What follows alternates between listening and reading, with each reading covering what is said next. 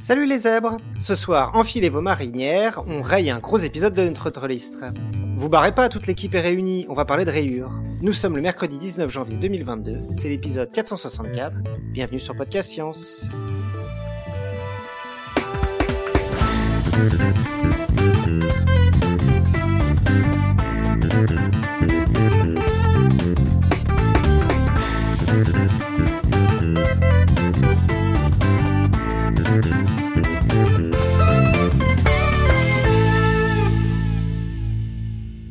Et donc euh, ce soir, c'est un épisode comme nous en faisons de plus en plus euh, cette saison et depuis la dernière saison, c'est un épisode un peu melting pot où tout le monde vient avec sa rayure autour euh, avec sa- son sujet autour d'un autour d'un sujet commun qui est donc ce soir la rayure comme je je viens de le spoiler. Et donc euh, ce soir, nous avons donc une table euh, euh, virtuelle avec moi-même, Johan depuis Paris, euh, Pierre aussi depuis Paris, Bonsoir tout le monde. Euh, Eléa depuis Strasbourg, Salut tout le monde. Cléora depuis la Normandie Salut à tous. et Alexa depuis Los Angeles. Yeah, salut. Et donc euh, nous allons donc commencer par euh, la chronique d'Eléa qui va nous parler euh, des rayures dans les plantes. Et oui, parce que dans les plantes, on trouve aussi des rayures, et les rayures, ce n'est pas tendance que sur les zèbres, les faux tapis ou euh, les vêtements qui sont dérivés de leur petite marbrure caractéristique. Dans la nature, on trouve de très nombreuses plantes qui peuvent être euh, moirées, nervurées, gaufrées, ce qui donne cette subtile impression de rayures. Mais les mécanismes derrière ces aspects de la coloration des plantes sont assez nombreux, et euh, ces différences de couleurs dans le jargon sont couramment appelées la variégation. Euh, ils émergent principalement de deux facteurs, soit la structure de la feuille en elle-même, soit la variation de pigments dans les cellules de feuilles. Euh, on avait déjà parlé de l'origine de la couleur bleue, par exemple, dans un autre épisode, dans l'épisode bleu. Euh, quand on change la, quantité de pigments ou le type de pigment, on va changer euh, la couleur de la feuille, et donc une variation de pigment, ça peut donner des rayures. Alors, pour mieux comprendre un peu toutes les possibilités, on va réviser mentalement un petit schéma de comment s'est organisée une feuille. Donc, vous prenez dans votre tête, mentalement, une feuille. C'est bon, vous visualisez Paf Je me suis pris une feuille, c'est bon. tu t'es pris une feuille, donc une feuille verte, hein, tu la coupes euh, en deux perpendiculairement, comme ça, dans, sa- son perpendiculaire, tu fais une coupe transversale de limbe de feuille, et euh, du coup, de, si, si tu le coupes comme ça euh, dans sa section transversale, tu te rends compte qu'il y a une face supérieure en haut et une face inférieure en bas. C'est bon? Oui. Vous l'avez dans la tête. Donc sur la face inférieure, en général, on trouve des petits trous qu'on appelle les stomates. En gros, c'est un binôme de deux cellules les unes contre les autres qui vont se gonfler et se dégonfler en fonction de la pression en eau à l'intérieur et qui vont permettre les échanges gazeux entre le monde extérieur et l'intérieur de la plante. Donc là, l'air va rentrer dans la plante et va arriver dans une zone dans laquelle les cellules sont relativement espacées. On appelle ça le parenchyme. Euh, donc, on- comme il y a des trous euh, pour permettre les échanges gazeux, on appelle ça le parenchyme lacuneux, parce qu'il y a des lacunes, donc des trous. Et ensuite, si on remonte encore plus haut, on a des rangées de cellules moins espacées, plus serrées, qui euh, là vont contenir des chloroplastes, donc c'est les, les compartiments dans la cellule qui vont permettre de faire la photosynthèse et qui contiennent du coup le pigment qui fait la photosynthèse, la chlorophylle. Là, on parle de parenchyme chlorophyllien. Et enfin, quand on remonte tout en haut, sous, sur la couche d'épiderme, à la surface, se trouve ce qu'on appelle la cuticule. C'est une espèce de membrane cireuse étanche qui va permettre de limiter l'évaporation d'eau. Ça va, vous avez euh, globalement la structure de la feuille dans la tête là. Ouais, donc ça veut dire on a une couche avec des petits trous, une couche avec des pigments, une couche euh, euh, avec euh, la partie supérieure, ouais, étanche, Voilà. et euh, la couche cireuse là qui fait le. C'est ça? Voilà, tout à fait. D'ailleurs, pour faire un peu d'étymologie, jusqu'à aujourd'hui, je m'étais pas posé la question de d'où ça venait parenchyme étymologiquement. Alors, je sais pas si tu sais.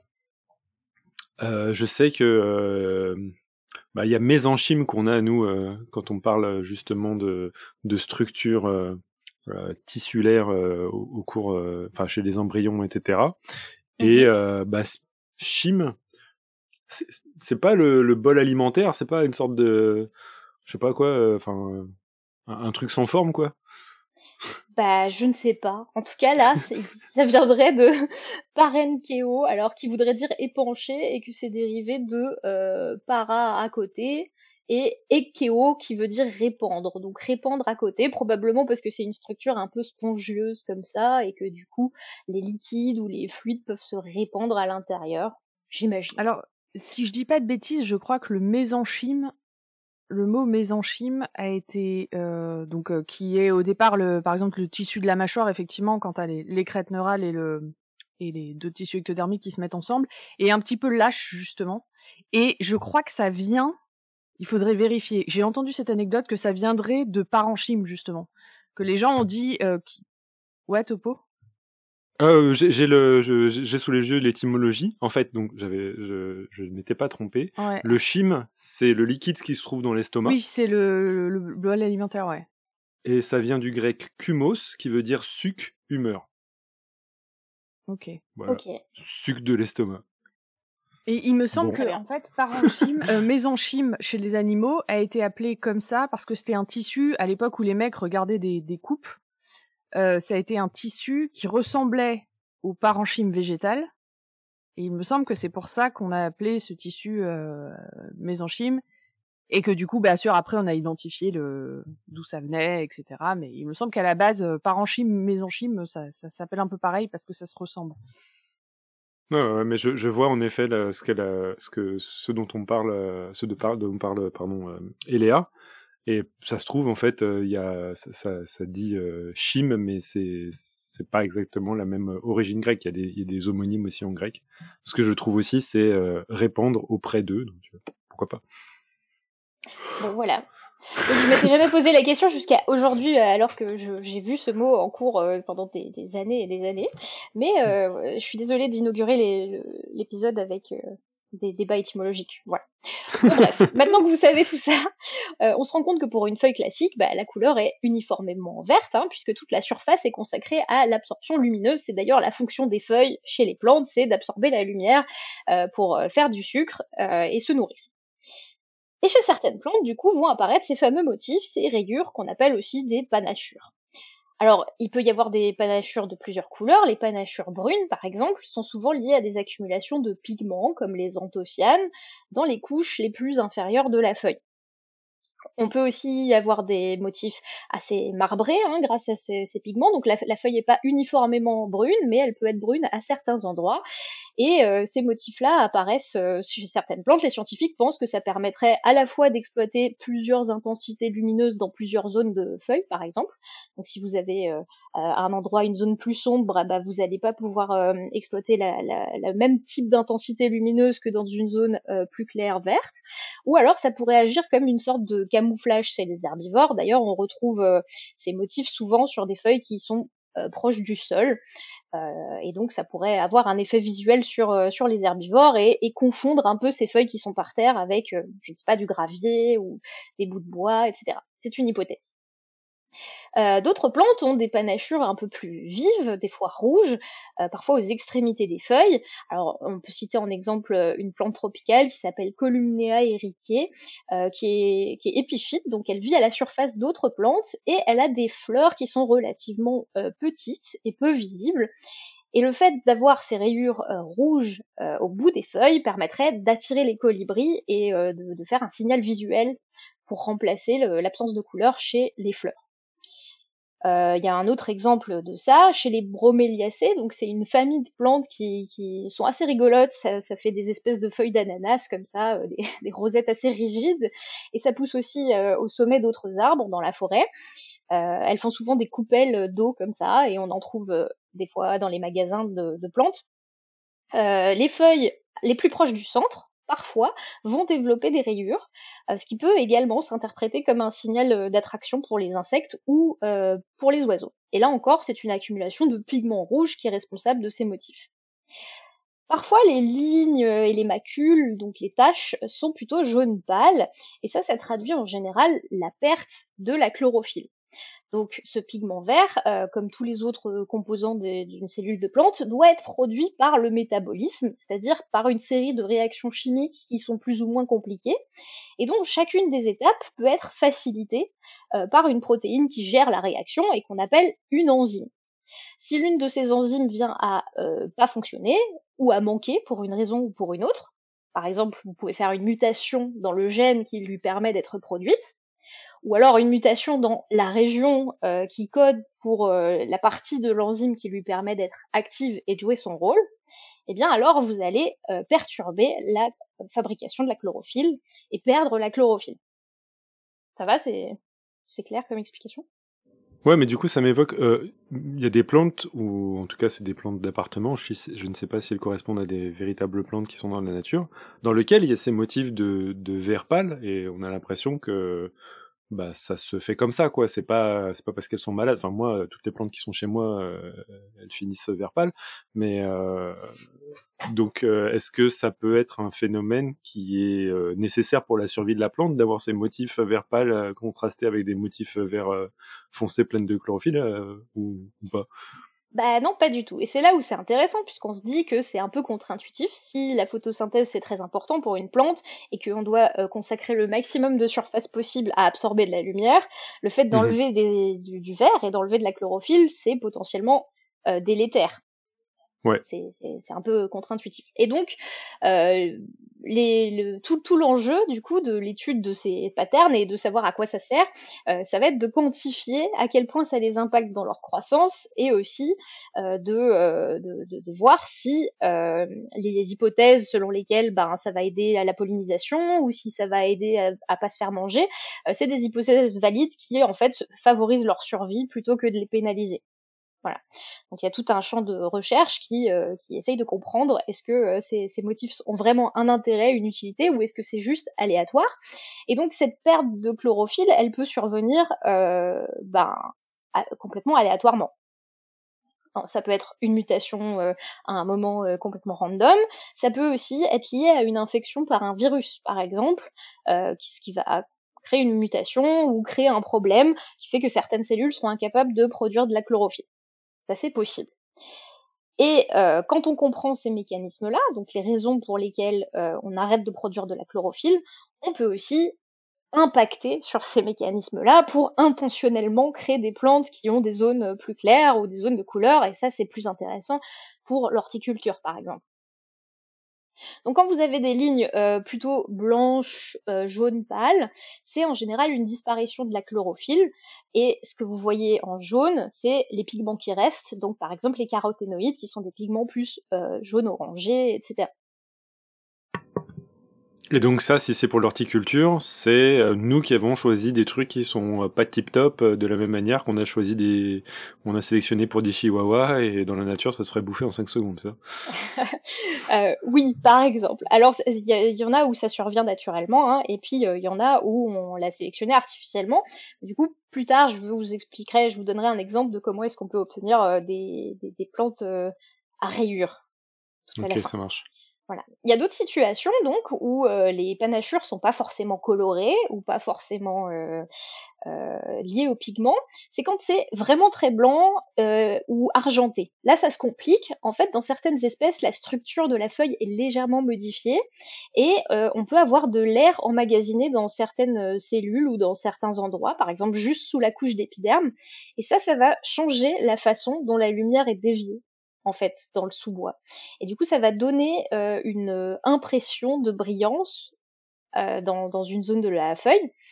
Je peux vous donner l'exemple dont on avait déjà parlé aussi dans, l'épisode bleu. Par exemple, chez certaines espèces de bégonia, la variation de la couleur de la feuille est liée à un espace gazeux sous la couche de cellules qui contient la chlorophylle. Ou alors c'est lié carrément à des, places, donc des compartiments dans la cellule euh, qui leur permettent d'exploiter la lumière de façon plus optimale et dont l'agencement à l'intérieur fonctionne comme une espèce de petite lentille qui va euh, réfracter la lumière. Euh, et ça fait un peu le même effet que sur les papillons morphos, là, les bleus lumineux, ça va faire une espèce d'iridescence. Certaines plantes ont des patchs de ça, en rayures ou pas, ou en taches, et on a l'impression qu'elles sont blanc brillant ou argentées. Donc, euh, la, la, plupart de ces motifs, on les retrouve souvent sur des petites plantes euh, herbacées. C'est souvent plus rare chez les arbres, les lianes ou les très grands arbustes. Et ça survient, euh, par contre, dans tous les environnements, aussi bien dans les sous-bois tropicaux que dans des plantes désertiques. même sous nos latitudes, on a quelques exemples. Hein. Des fois, il y a du des lierres qui ont des, petites taches euh, blanches comme ça, ou des rebords de feuilles blancs, ça se trouve dans la nature. Il y a aussi l'exemple de la pulmonaire, c'est une plante de, forêt euh, sur laquelle il y a des petits points blancs. C'est pas des rayures, mais c'est des points. Donc ça survient, mais comme je disais avant, c'est un peu contre-intuitif de se dire qu'on va perdre de la chlorophylle. Et les plantes albinos qui n'ont plus de chlorophylle du tout, par exemple, elles pourraient pas survivre toutes seules puisqu'elles ne sont plus capables de faire de la photosynthèse. Donc, parmi euh, les, hypothèses et euh, les expériences qu'on peut faire pour montrer si ça a un avantage ou pas, ces rayures, euh, j'ai trouvé un exemple là dans, dans, un article de 2008. Il y a un groupe de chercheurs qui a étudié une espèce qui s'appelle Hydrophyllum virginianum, donc la feuille d'eau de Virginie, si je devais traduire en français. Elle n'a pas vraiment de nom commun chez nous puisque c'est pas une plante qui pousse chez nous, donc on n'a pas pris la peine de vraiment la nommer. Et euh, certaines populations sont uniformément vertes et d'autres, euh, entre 6 à 30%, ils ont estimé, ont des taches blanches. Et les résultats, euh, c'est que les plantes variégées, donc qui ont des taches, elles subissent globalement moins d'attaques d'herbivores. Donc on peut effectivement envisager que les jeunes feuilles en sous-bois, c'est souvent sur les plus jeunes feuilles, euh, qui sont normalement les plus fragiles, mais aussi celles les plus appétissantes, par exemple, quand elles arrivent après la mauvaise saison et que tout le monde a la dalle dans une forêt, eh ben les tâches là euh, leur permettraient d'être plus protégées que les autres feuilles. Voilà. Et on a une idée du comportement qui est sollicité, ce serait euh, euh, par exemple des herbivores qui seraient là ah non cette feuille cette feuille elle est euh, je sais pas empoisonnée par des champignons ou des trucs comme ça alors, je ne sais pas ce que se disent concrètement les, les insectes. Non, non, mais tu vois ce que je veux dire. Cette, feuille n'est pas comestible. Non, mais je vois ce que tu veux dire. Euh, bah alors, il y a deux phénomènes euh, qui, reviennent souvent dans les hypothèses. C'est soit euh, ça fait vraiment une, une disruption visuelle, c'est-à-dire que les, les capacités euh, euh, en vision des animaux sont, sont vraiment perturbées et du coup, ils voient moins ces feuilles-là que des feuilles euh, qui sont complètement vertes. Ça, c'est une mmh hypothèse. Et euh, c'est vrai qu'il y a certains euh, phénomènes, euh, par exemple, je crois que c'est sur les, j'ai oublié le nom, mais les, les fleurs, les fleurs de la passion là, certaines feuilles ont des points jaunes qui miment des œufs de papillons. Et du coup, ah, les, papillons, voilà, les passiflores. Les, les passiflores, euh, elles, elles, ont ces petites taches et donc sur les, les, feuilles qui ont déjà cette petite tache, les papillons vont moins pondre que sur des feuilles euh, qui n'ont pas ces petites taches parce que entre guillemets c'est déjà occupé par euh, par autre chose alors que c'est pas des vrais œufs. Donc il y a peut-être ce, ce, phénomène de distinction un peu. cette plante a déjà été visitée entre guillemets, du coup je vais aller en visiter mmh une autre. Il y a euh, Alexa qui a fait remonter une question de la chatroom qui disait il y a aussi des fleurs qui font des rayures pour ressembler à une abeille femelle et euh, attirer les mâles. C'est, le même euh, phénomène. J'ai l'impression que c'est une référence aux orchidées, aux frisses. Je sais pas si elles sont rayées, mais peut-être que c'est le cas. Je crois que si. Ouais, alors ça, c'est des motifs qui sont euh, souvent chez les orchidées. Euh, donc sur les fleurs, on sait que ça a vraiment une fonction liée à la pollinisation. Là, on parlait plutôt de feuilles, donc euh, ça, ça n'aurait pas trop de, de, choses à part ce que je vous ai dit pour attirer des pollinisateurs et aider un peu la, la, la, fleur à se voir quand elle est discrète. C'est vrai qu'il y a des fleurs qui en elles-mêmes ont des rayures euh, ou des, des, des bandes euh, colorées. Et du coup, ça crée un contraste pour les pollinisateurs, on les voit de loin. Et pour les ophrys, euh, donc les, orchidées dont tu parlais, Pierre, ça imite carrément la, la, texture un peu d'une abeille femelle. Et donc, ça va attirer les mâles. En faisant semblant que, que c'est leur femelle à eux. Ils vont même parfois émettre des phéromones qui sont similaires à celles qui émettent la femelle. Et donc le mâle va s'approcher euh, va essayer de copuler avec euh, le, la fausse femelle et en copulant va emporter le pollen euh, de, de, la plante. C'est une technique de pollinisation qui s'appelle la pseudo-copulation d'ailleurs. Donc il, il, copule avec la mauvaise la, mauvaise femelle insecte, c'est pas une vraie, et la plante elle se reproduit grâce à ça. Bien joué. Euh, Cléora a mis aussi une photo sur euh, la chatroom d'une feuille dans laquelle c'est la, vraiment la partie, euh, la nervure principale médiane de la feuille qui est avec une traînée blanche en plein milieu. Et moi, ça m'a tout de suite évoqué une, fiente de pigeon, tu vois, qui est tombée dessus sur la feuille. Est-ce que ça, c'est pas aussi un des effets euh, Genre, euh, les herbivores, ils vont pas manger euh, des, des feuilles sur lesquelles il y a une fiente qui a été déposée? Si, tout à fait.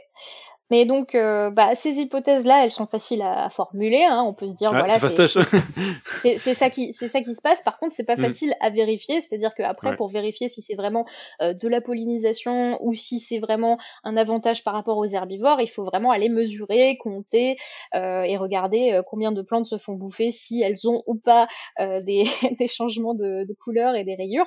Donc, on le sait pas forcément pour toutes les plantes et on fait des espèces de généralités alors que ça pourrait être totalement fortuit pour certaines espèces, c'est totalement neutre comme modification, et pour d'autres, euh, ça pourrait avoir vraiment un impact.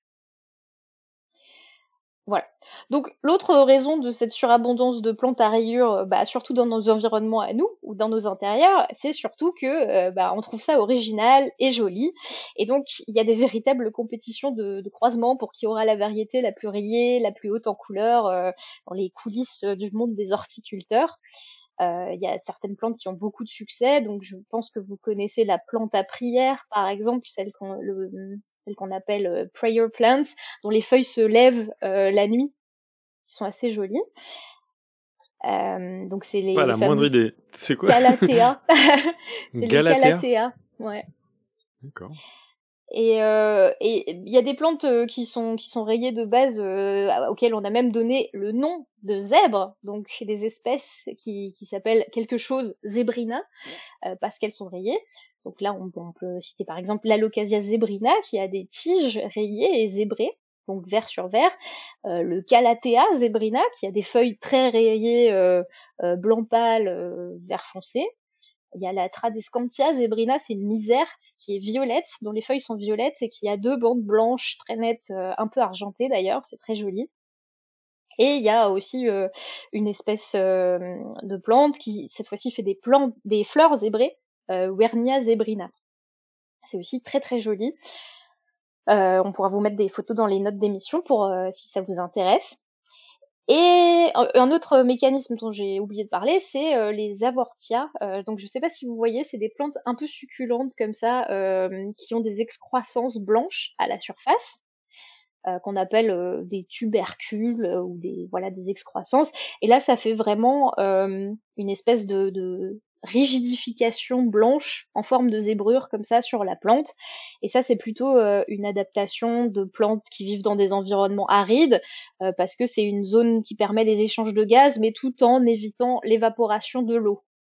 Donc ça, c'est plus des structures qui sont euh, rigides et qui vont faire faire du blanc autrement encore qu'avec les pigments ou qu'avec des modifications de, de structure de la feuille. Et pour, euh, pour finir et aller un, peu plus loin, donc je vous parlais un peu de, de ces, ces rayures qu'on peut créer artificiellement. Il y a une petite anecdote là-dessus qui rigolote en biologie végétale. Euh, c'est des gens qui travaillaient sur euh, le pétunia et qui voulaient obtenir un pétunia très très très sombre euh, en surexprimant un peu les, gènes qui permettaient de produire des pigments qu'on appelle les flavonoïdes, qui donnent des couleurs foncées ou bleues.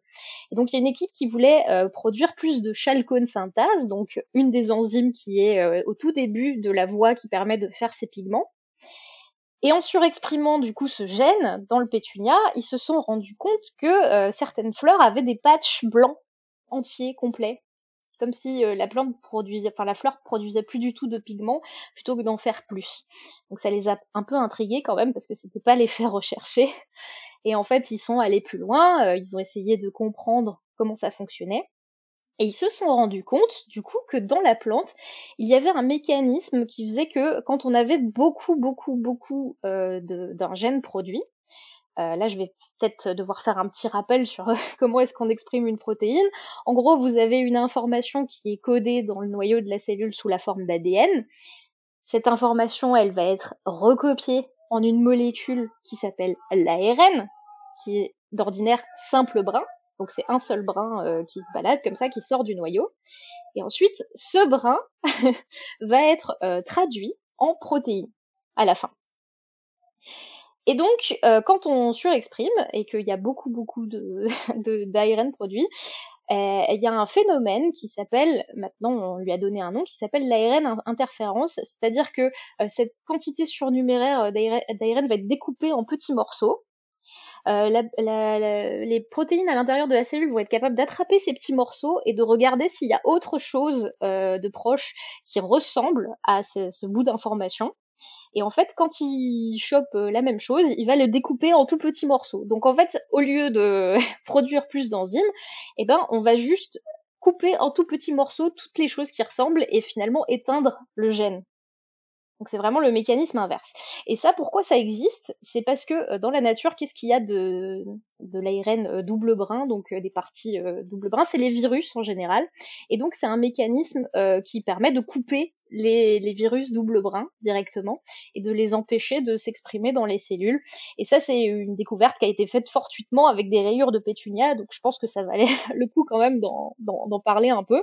Je vais pas aller trop trop loin dans, dans ce principe-là parce que en fait, je voudrais faire un dossier là-dessus. C'est vraiment un, euh, une super histoire. Et puis il y a même des histoires de compétition de prix Nobel et tout ça.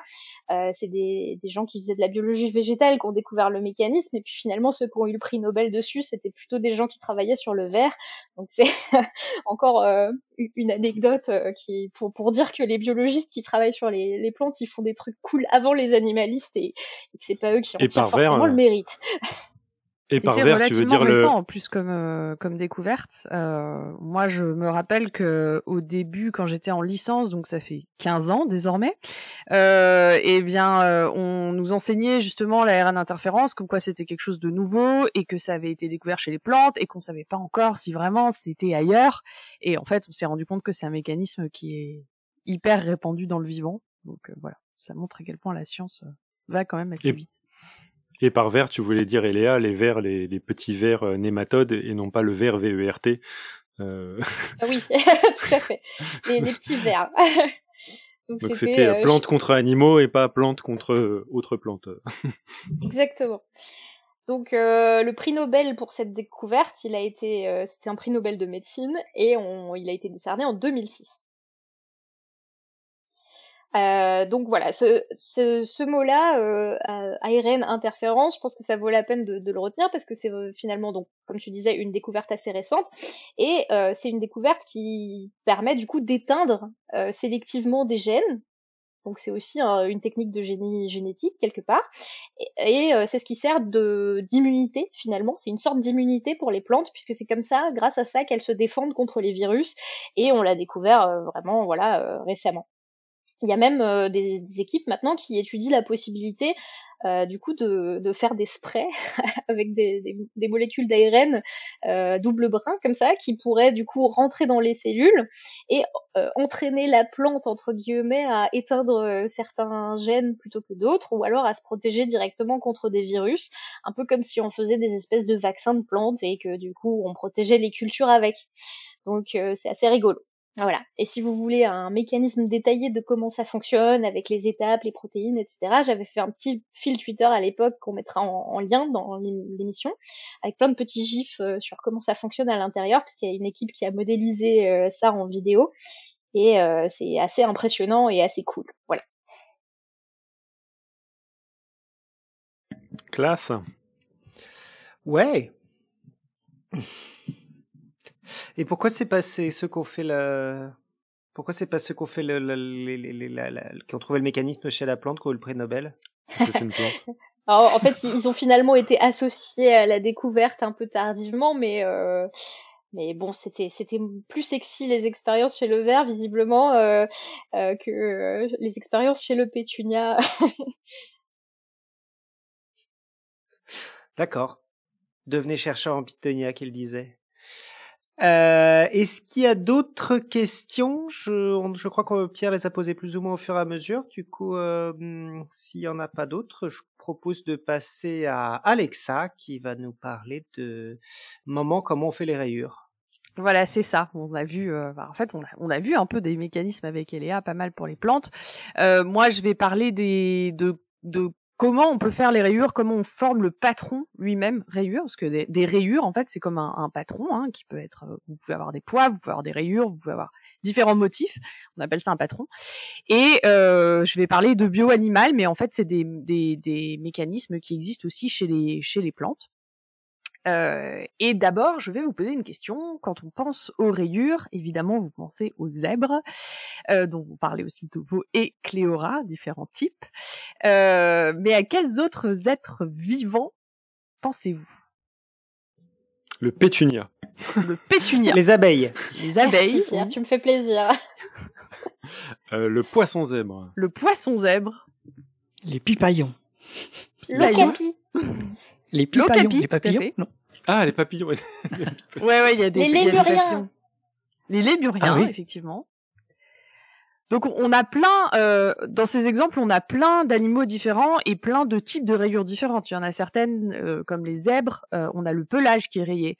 bon, quand on prend des, le poisson zèbre, c'est la peau qui est rayée. Donc on a, en fait, on se rend compte que avoir un patron de rayures, c'est ça, ça se ressemble. On a des rayures, mais on a des organes différents pour les faire.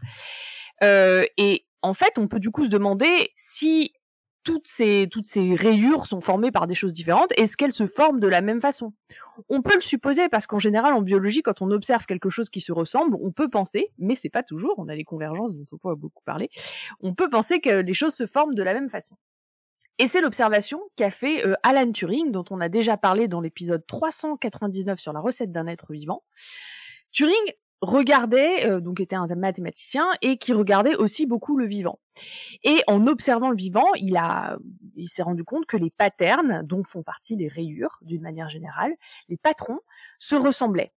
Et il s'est dit que si euh, on avait des patrons réguliers comme des rayures, euh, ils pouvaient sans doute être décrits par des équations, parce que c'était quand même un mathématicien, donc il pensait en termes d'équations, ce genre de choses, et euh, que si euh, s'ils se ressemblaient, s'ils étaient pareils, sans doute les mêmes équations pouvaient euh, les décrire.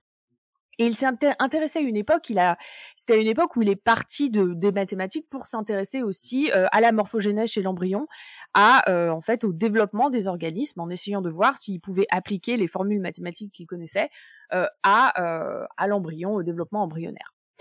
C'est-à-dire, il s'est intéressé à comment l'embryon se développe depuis la fécondation jusqu'à la cellule œuf, pour comprendre jusqu'à euh, depuis la fécondation et la cellule œuf jusqu'à l'organisme euh, adulte, pour comprendre comment ces patrons pouvaient émerger tous les sortes de patrons, mais en l'occurrence ici euh, les rayures, et pour essayer de comprendre comment surtout ces patrons non seulement émergeaient, mais se mettaient en place au cours du développement. Comment à partir d'une, par exemple, d'un embryon vierge de tout patron, on pouvait obtenir un patron. Euh, et il a notamment remarqué, justement, c'est pas un programme de la gauche, ça, euh, vierge de tout patron? Vierge de tout à fait. C'est euh, c'est le. Alors euh, ouais, la gauche communisme, même anarchiste peut-être? Pardon, j'ai pas pu m'empêcher. Regardez Usul, les amis. donc oui, du coup, effectivement, donc il, euh, il, s'est rendu compte en observant le développement euh, embryonnaire que vraiment dans quasiment tous les cas, euh, lorsqu'il regardait la mise en place des patrons et des rayures, ces patrons se formaient à partir d'un champ homogène, d'un champ qui était vierge. Si on revient aux zèbres par exemple et à ces rayures, ça signifie que les rayures vont partir, apparaître à partir d'un champ de peau complètement vierge. On aura d'abord rien et puis petit à petit on aura apparition des rayures. Alors, euh, Turing, en regardant ça, s'est dit quel système d'équation pourrait nous permettre de comprendre comment ces patrons émergent à partir de rien, à partir d'un terrain vierge? Et euh, il a intégré dans ses formules mathématiques qu'il a imaginées pour euh, expliquer ça, il a intégré le fait qu'un embryon est aussi formé de cellules qui communiquent entre elles par des molécules. Donc vraiment, pour pouvoir vraiment décrire ces phénomènes, il a non seulement pris en compte euh, le, côté purement mathématique, comment on code en fait un patron, mais également le côté biologique, qui est du fait qu'un embryon est fait de cellules, de molécules qui communiquent entre elles, qui étaient un peu les connaissances qu'on avait à l'époque. Et le modèle auquel il est parvenu s'appelle le modèle de réaction-diffusion. Il décrit notamment la formation de patrons, y compris les rayures, à partir de deux molécules. Il a considéré que ces deux molécules, c'était un activateur et un inhibiteur qui, en interagissant entre elles et en diffusant dans les cellules euh, qui constituent un tissu, vont être capables de faire ce patron. Comment? L'activateur va activer sa propre production, donc on va avoir une boucle d'auto-activation de cet activateur, et il va aussi activer la production de son propre inhibiteur. L'inhibiteur, quant à lui, va inhiber la production de l'activateur et diffuser un peu plus vite au sein des tissus. Alors c'est un petit peu compliqué, je reprends, on a deux molécules, un activateur, un inhibiteur, qui interagissent selon une interaction finalement assez simple. L'activateur s'autoproduit, produit son inhibiteur qui inhibe lui-même l'activateur. Et à cause de cette réaction et aussi des facteurs de diffusion qui sont pris en compte dans les équations, le tissu au départ vierge, qui va avoir par exemple la même quantité d'activateurs et inhibiteurs, va devenir irrégulier. À certains endroits, l'activateur va devenir beaucoup plus concentré, et à d'autres endroits, ce sera l'inhibiteur. Et donc à partir de ce champ homogène, on va avoir en fait une concentration d'activateurs à un endroit, une concentration d'inhibiteurs à une autre. Si vous pensez au patron des zèbres, des rayures noires et blanches, on peut imaginer que l'activateur va être noir, l'inhibiteur blanc. Et vous pouvez imaginer comment grâce à ce système finalement simple d'activateurs, d'inhibiteurs et de diffusion, on passe d'un champ complètement vierge à un champ avec des endroits concentrés, noirs, et des endroits inhibés, entre guillemets, blancs. En fait, on peut, faire autre chose que des rayures, on peut faire aussi des poids, des taches, etc. Mais pour les rayures, ça marche de la même façon. Est-ce que c'est clair pour le moment? Il y a Pointillé qui demande est-ce qu'il y a une petite manip qu'on peut faire à la maison de chimie pour faire des rayures? Euh, non. Alors, je vais en parler un peu plus loin. Euh, alors, Eléa euh, lève la main. Enfin, pas, pas pour du pas sur du Turing en tout cas. Mais oui, non, il y a, y a peut-être un truc qu'on peut faire, c'est euh, l'expérience de du lait là, où euh, tu mets des, du colorant alimentaire dans du lait et ensuite tu mets des gouttes de produits vaisselle et du coup la tension de surface change et du coup tu peux faire des cercles comme ça de couleurs qui qui, se répandent dans ton assiette et ça fait des rayures colorées. Ceci étant dit, il y, a des, il y, a des, simulations qu'on peut avoir sur ordinateur et qui permettent de faire ça sur un navigateur euh, très très facilement avec justement les mêmes paramètres. Alors voilà, j'allais, j'allais, en fait, j'ai un, j'ai un, j'ai pas retrouvé le celui qui est facile à utiliser euh, de, de simulateur de Turing. Je comptais en mettre un plus tard dans les notes d'émission. Effectivement, à la maison, on va dire sur un ordinateur, on peut euh, lancer ces équations de Turing, changer les conditions initiales et arriver à différents euh, différents euh, outputs à la fin. Euh, on a des simulateurs qui permettent de faire ça, mais sur ordinateur, pas par exemple à la maison en jouant avec des avec des différents produits chimiques ou même des procédés alimentaires. On, on reproduira pas ça exactement. Mais gardez en tête l'idée du lait parce que l'idée du lait, euh, ben je peux en parler tout de suite d'ailleurs, euh, dans deux minutes. Donc là, en fait, la beauté et le génie du modèle du Turing résident dans sa simplicité. Quand on pense aux rayures, on en a plein de différentes et on, a finalement, c'est finalement un système assez complexe. On n'a pas forcément des rayures qui sont toujours toutes les mêmes, toutes parallèles, etc. On en a qui sont plus larges, plus fines, etc. Et la beauté et le génie du modèle du Turing, c'est que les équations de Turing, quand on modifie finement certains paramètres, on est capable de reproduire cette variation de patron qu'on a avec des rayures larges, des rayures, fines, etc., en faisant varier la concentration d'activateurs, la concentration d'inhibiteurs, mais aussi la diffusion entre les différentes molécules. Pour reprendre l'exemple du lait, la diffusion, c'est quoi? La diffusion, c'est par exemple, vous avez un verre de lait et vous mettez dedans une goutte d'encre bleue. Avec ça, tout seul, vous n'allez pas créer un pattern. Vous mettez la goutte d'encre et puis la goutte d'encre, elle va diffuser, on va avoir quelque chose d'homogène. Par contre, si vous rajoutez cette histoire de activateur inhibiteur par-dessus et vous faites varier la diffusion, c'est là où vous créez des patterns. Parce que vous avez la diffusion qui varie, donc qui va changer euh, là où votre goutte bleue va aller partout, mais vous allez aussi avoir ce système d'activation-inhibition qui va pouvoir concentrer aussi cette euh, l'encre, par exemple, dans différents endroits. Et ça, c'est évidemment impossible à reproduire euh, à reproduire chez vous. Et donc le génie. En tout cas, pas avec du lait, avec du, de l'encre, c'est un peu plus. Pas avec du lait et de l'encre, effectivement. Et donc la, la, la, le génie de ces trucs, de ces patrons de Turing, c'est justement d'intégrer tout ça, euh, ces phénomènes de diffusion et euh, et ces phénomènes-là, et à partir des équations originales de Turing, donc qui ont été euh, le papier est sorti en 1954. Turing a pu produire six patrons différents et bien sûr depuis, bah, on a affiné tous ces systèmes et maintenant on, réussi à reproduire beaucoup plus de choses. Et je le redis, c'était vraiment très important et fondateur dans le domaine des modèles en biologie, parce que Turing n'est pas uniquement parti de ses connaissances mathématiques, mais il a vraiment intégré les connaissances biologiques qui allaient avec. C'est pour ça qu'on parle toujours de l'héritage de Turing autant aujourd'hui, c'est qu'on avait vraiment cette prise en compte de tous les paramètres, qui est indispensable pour décrire les systèmes euh, biologiques.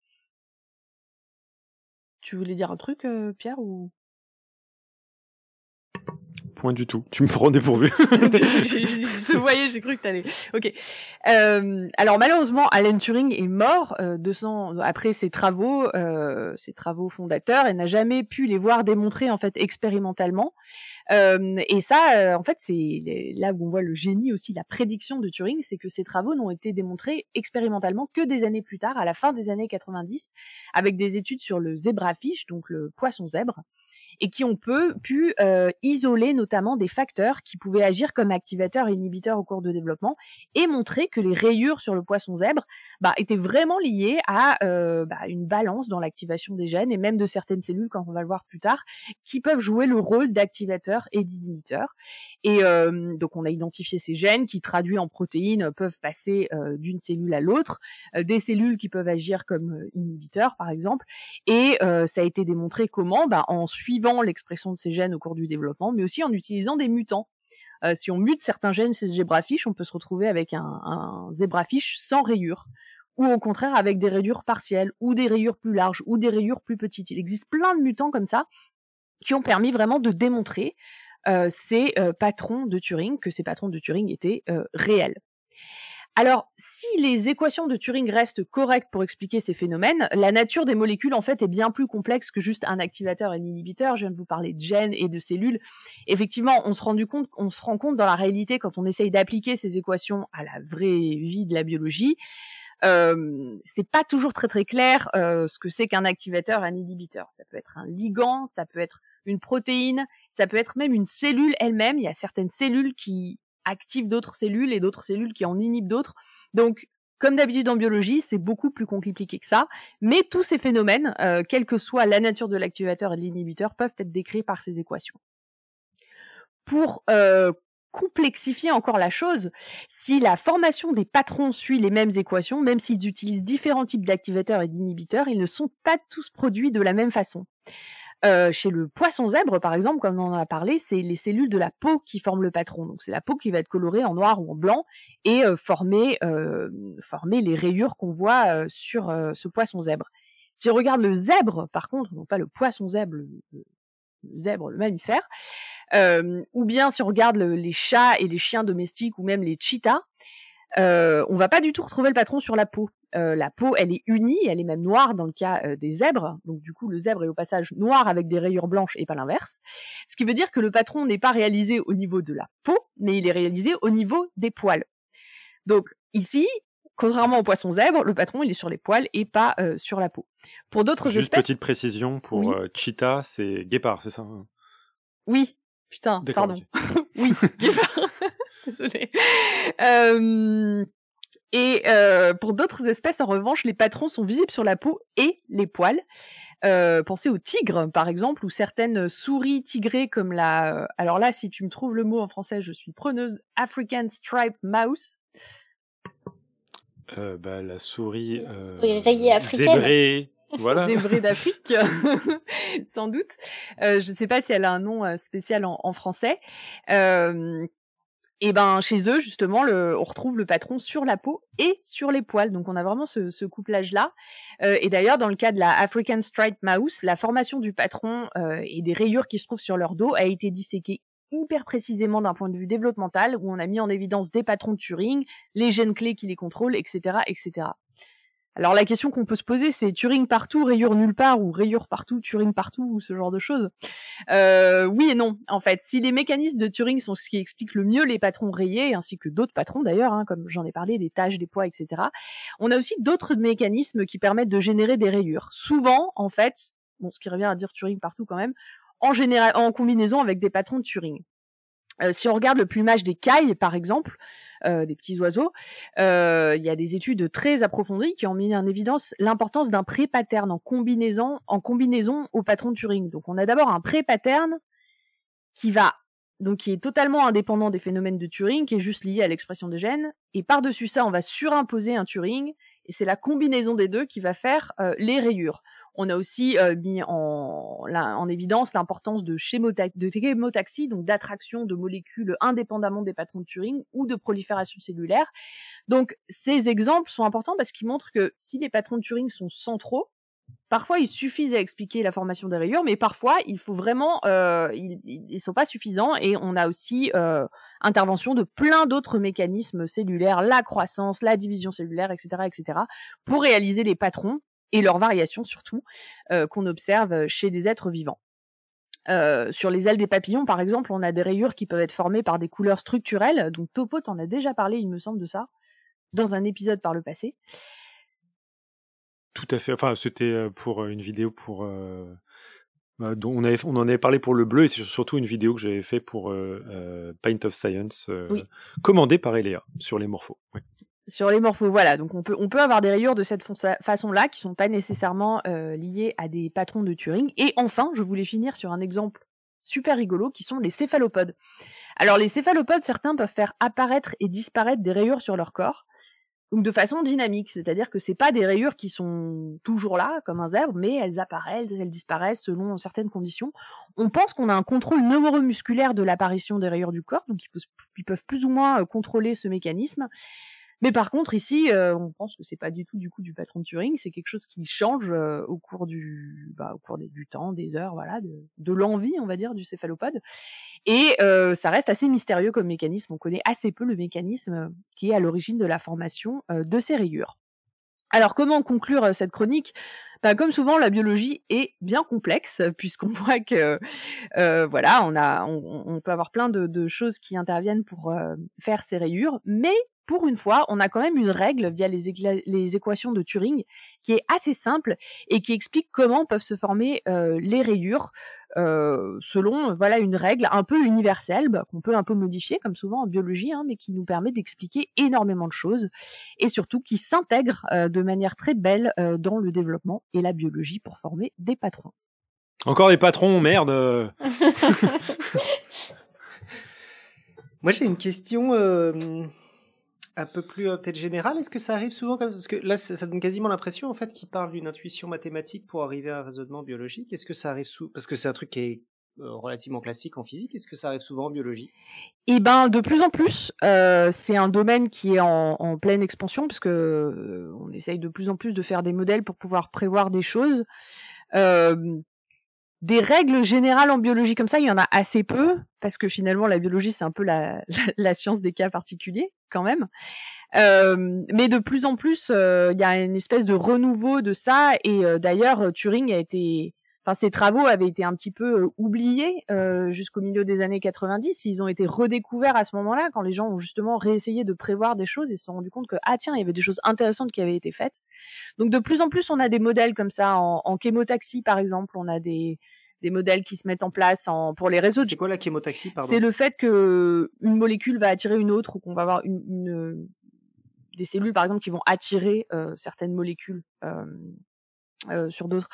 Euh, et on a aussi euh, tout ce qui est réseau de gènes par exemple. Tu as énormément de prédictions qui sont faites, notamment au niveau de la robustesse, etc bon, qui sont moins liées à des observations, mais un peu quand même euh, l'observation du réseau de gènes en lui-même et d'essayer de voir comment il peut évoluer, comment tu peux le perturber en fait, et le et de voir jusqu'à quel point tu peux le perturber, jusqu'à quel point il est robuste, etc.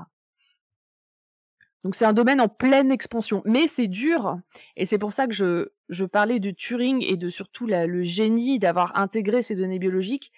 Euh, moi, je travaille avec des gens qui font de la modélisation justement pour ça, et c'est dur parfois de réussir à bien se parler, quoi, de bien se comprendre. C'est-à-dire d'expliquer ce que tu veux décrire au euh, modélisateur, au mathématicien, et lui, le mathématicien, qu'il arrive à vraiment coller aux données biologiques. Donc c'est vraiment une gymnastique à faire qui est, euh, qui est très intéressante. Mais comme tu as dit, surtout Alexa, c'est que les travaux de Turing, euh, ils sont restés dans des placards pendant presque 10-20 ans, quoi, avant de, avant de ressurgir, quoi. Ouais. Et, mais c'est peut-être pas nécessairement que les esprits étaient pas prêts, c'était surtout qu'on n'avait pas les moyens de vérifier ça, euh, la véracité de ces techniques euh, chez, chez les, au cours de l'embryogénèse, euh, etc. Oui, c'est ça, effectivement. C'était des travaux qui étaient précurseurs et fondateurs, et bon, il a fallu attendre d'avoir les techniques pour pouvoir les, pour pouvoir les, les démontrer.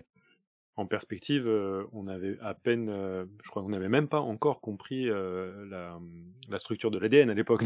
Oui, voilà. Alors effectivement, j'ai pas, j'ai failli le, le, mentionner ça, la structure de l'ADN. Donc c'est 53.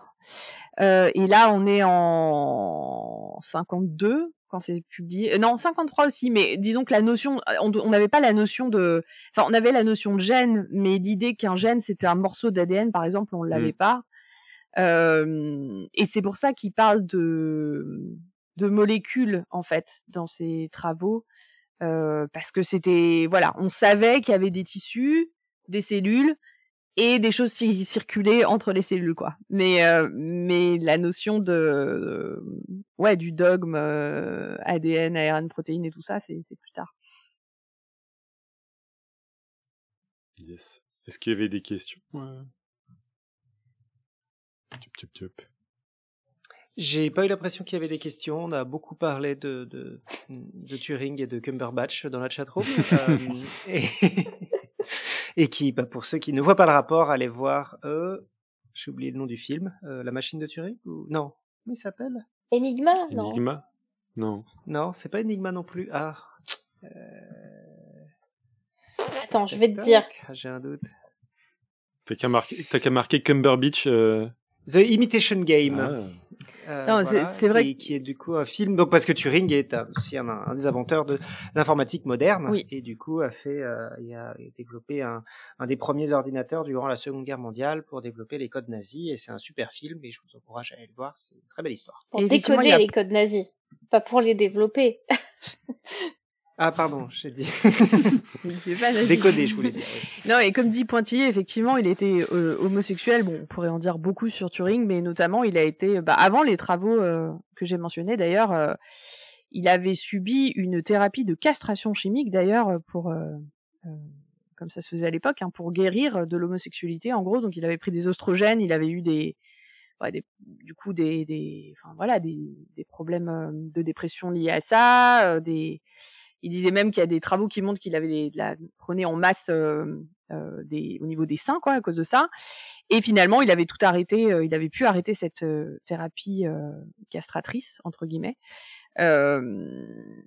vers la fin de sa vie. Et c'est très discuté. J'en ai pas parlé là parce que c'est discuté chez les biographes. Certains disent qu'il s'est suicidé au cyanure d'autres que c'est un décès accidentel. Euh, voilà, les, les, biographes sont pas tous au clair sur le fait qu'il se soit euh, suicidé. Ensuite, j'ai pris accidentellement du cyanure. Quel dommage. Non, mais parce qu'en fait, il l'utilisait aussi pour ses expériences et je, voilà, je, enfin, si on veut. Il y a pas une histoire aussi euh, où il, aurait mis ça sur une pomme parce que son film préféré c'était euh, Blanche Neige. Oui, alors il y a l'histoire qu'il a mis ça sur une pomme. Il y avait cette symbolique de la pomme et qu'en fait il l'aurait mis dans la pomme. Mais ça, ça a jamais été. Euh, en fait, ça a jamais été prouvé ça que le ah. cyanure était dans la pomme. Donc voilà, il y a toute une espèce de légende autour de ça. ce qui est sûr, en tout cas, c'est que il faisait pas, euh, c'était pas bon d'être homosexuel à cette époque et que bon, voilà, c'est flippant ces histoires de thérapie de conversion et tout. Euh, voilà. Après, concernant la, la mort elle-même, euh, le suicide est généralement admis, mais il y a des, y a des biographes officiels qui qui appellent à plus de nuances. Je viens de lire sur Wikipédia que euh, euh, le coup de la pomme, une légende tenace est démentie. Il voit l'origine du logo de la firme Apple parce qu'il y aurait eu une pomme à moitié mangée sur cette table de nuit. J'aime beaucoup, cette théorie, mais bon, apparemment ça a été démenti. Ah. Très bien. Et bah donc euh, podcast science, votre débunker de mythes euh, tous les soirs, euh, voilà. et bah du coup sur ce, nous allons enchaîner avec Pierre qui après comment les rayures va nous dire pourquoi les rayures. Mais oui, pourquoi les rayures En effet, c'est une bonne question. Mais d'abord, on va peut-être faire un petit peu de, de révision. Vous, vous avez été parfaitement attentif à la chronique de d'Alexa. Vous allez pouvoir me, me répondre à la, à la célèbre question suivante. À votre avis, les zèbres sont-ils blancs à rayures noires ou noirs à rayures blanches ben, la question elle est vite répondue si Alexa laisse juste. Hein. ouais ouais ouais ouais. Alors, mais c'est pas Alexa qui va répondre. Ah, bah, il y a au moins un qui écoute. En effet, ils sont noirs à rayures blanches. Bah, en, effet, d'allure absurde, cette question n'en est pas moins une légitime considération biologique, parce qu'il y a une réponse correcte et une réponse à rayer. Les zèbres sont noirs à rayures blanches, noir sur blanc on nous ment, blanc sur noir c'est la gloire. Pour s'en convaincre, plusieurs preuves s'offrent à nous, à commencer par l'observation de leur peau, en effet, les zèbres ont un pelage de poils très court, sous lequel se dissimule une peau totalement noire. Et j'ai mis un gif animé euh, tiré d'une vidéo que j'ai trouvée sur The Brain Scoop. Je ne recommande cependant pas le visionnage pour ceux qui euh, ne veulent pas voir de dissection, puisque c'est euh, une dissection de zèbre qui est effectuée et dans lequel il y a la présentatrice qui passe un scalpel sur les poils et on peut voir légèrement justement la peau noire des zèbres juste en dessous. Et euh, de manière très très curieuse, il n'y a pas beaucoup d'images sur Internet de zèbres qu'on aurait rasées pour euh, révéler la, peau noire. Donc euh, à toute personne qui travaille, tout vétérinaire qui travaille dans un zoo, si vous avez ce genre de cliché, je suis preneur. D'ailleurs, c'est le même phénomène. les zèbres, Topo Oui, je veux tondre les zèbres. Et d'ailleurs, tondre des animaux, c'est ça qui nous avait permis de comprendre dans l'épisode 457 sur ma chronique sur le verre que les ours polaires avaient aussi la peau noire, alors qu'ils sont euh, totalement blancs de l'extérieur. Leurs poils, qui, je vous le rappelle, sont transparents, ils ne sont pas blancs, leur donnent une apparence euh, blanchâtre, alors qu'ils ont la peau euh, foncée et noire. Rien d'évident au demeurant, parce que comme nous l'a encore une fois révélé Alexa, si on rase la fourrure d'un tigre, cette fois-ci on découvrira bel et bien une peau qui est striée en noir et blanc, comme si la fourrure du tigre dissimulait un zèbre en dessous. Très très bizarre. Chez le zèbre, donc le derme accumule déjà de la mélanine pour le rendre obscur, et ensuite, le pelage va développer des zones. Certaines zones vont également accumuler, le pigment noir, alors que d'autres en seront dépourvues, et ce sont elles qui vont délimiter des motifs rayés blancs. Donc ils ont un pelage noir et blanc, mais par contre, la peau totalement noire. Ce phénomène est particulièrement évident lorsque l'on tombe sur de très rares zébros, ou zébrons, c'est le nom des bébés euh, zèbres, qui arborent des défauts de mise en place des rayures blanches et qui apparaissent euh, alors comme tachetés de blanc sur fond noir, enfin brun initialement chez les poulains zèbres. Un seul exemple a été observé dans la nature, à vrai dire, un zébron nommé Tira, et qui vivait, euh, ou qui vit d'ailleurs toujours encore, il a été observé en 2019 pour la première fois, dans la réserve du Serengeti au Kenya paraît après ou il est resté comme ça toute sa non, vie? Non, il reste euh, comme ça toute sa vie et on y reviendra à la toute fin de ma chronique euh, parce que euh, c'est pas nécessairement une bonne nouvelle pour lui puisqu'on va comprendre progressivement pourquoi les zèbres portent des rayures. Mais c'est un très bon mutant, pardon que je te coupe, de qui montre comment à partir de en modifiant les patrons de Turing, tu peux passer des points aux rayures. Là, c'est l'exemple parfait étant donné que il a un peu des points, il me semble ce petit zébron. C'est ça, il est vraiment tacheté tacheté de, de, blanc sur un fond euh, très sombre. Donc il, a... il est dans la, dans la chatroom si vous voulez. Ah, tant mieux. Euh, et je, je, je, ferai des, des notes d'émission euh, sur, sur mon blog et sur, euh, sur ce podcast science pour, que, pour, pour mettre ces images. Il est très très populaire. On le tira, on le voit aussi sur, sur Instagram, etc. Ça, ça a défrayé la, la chronique.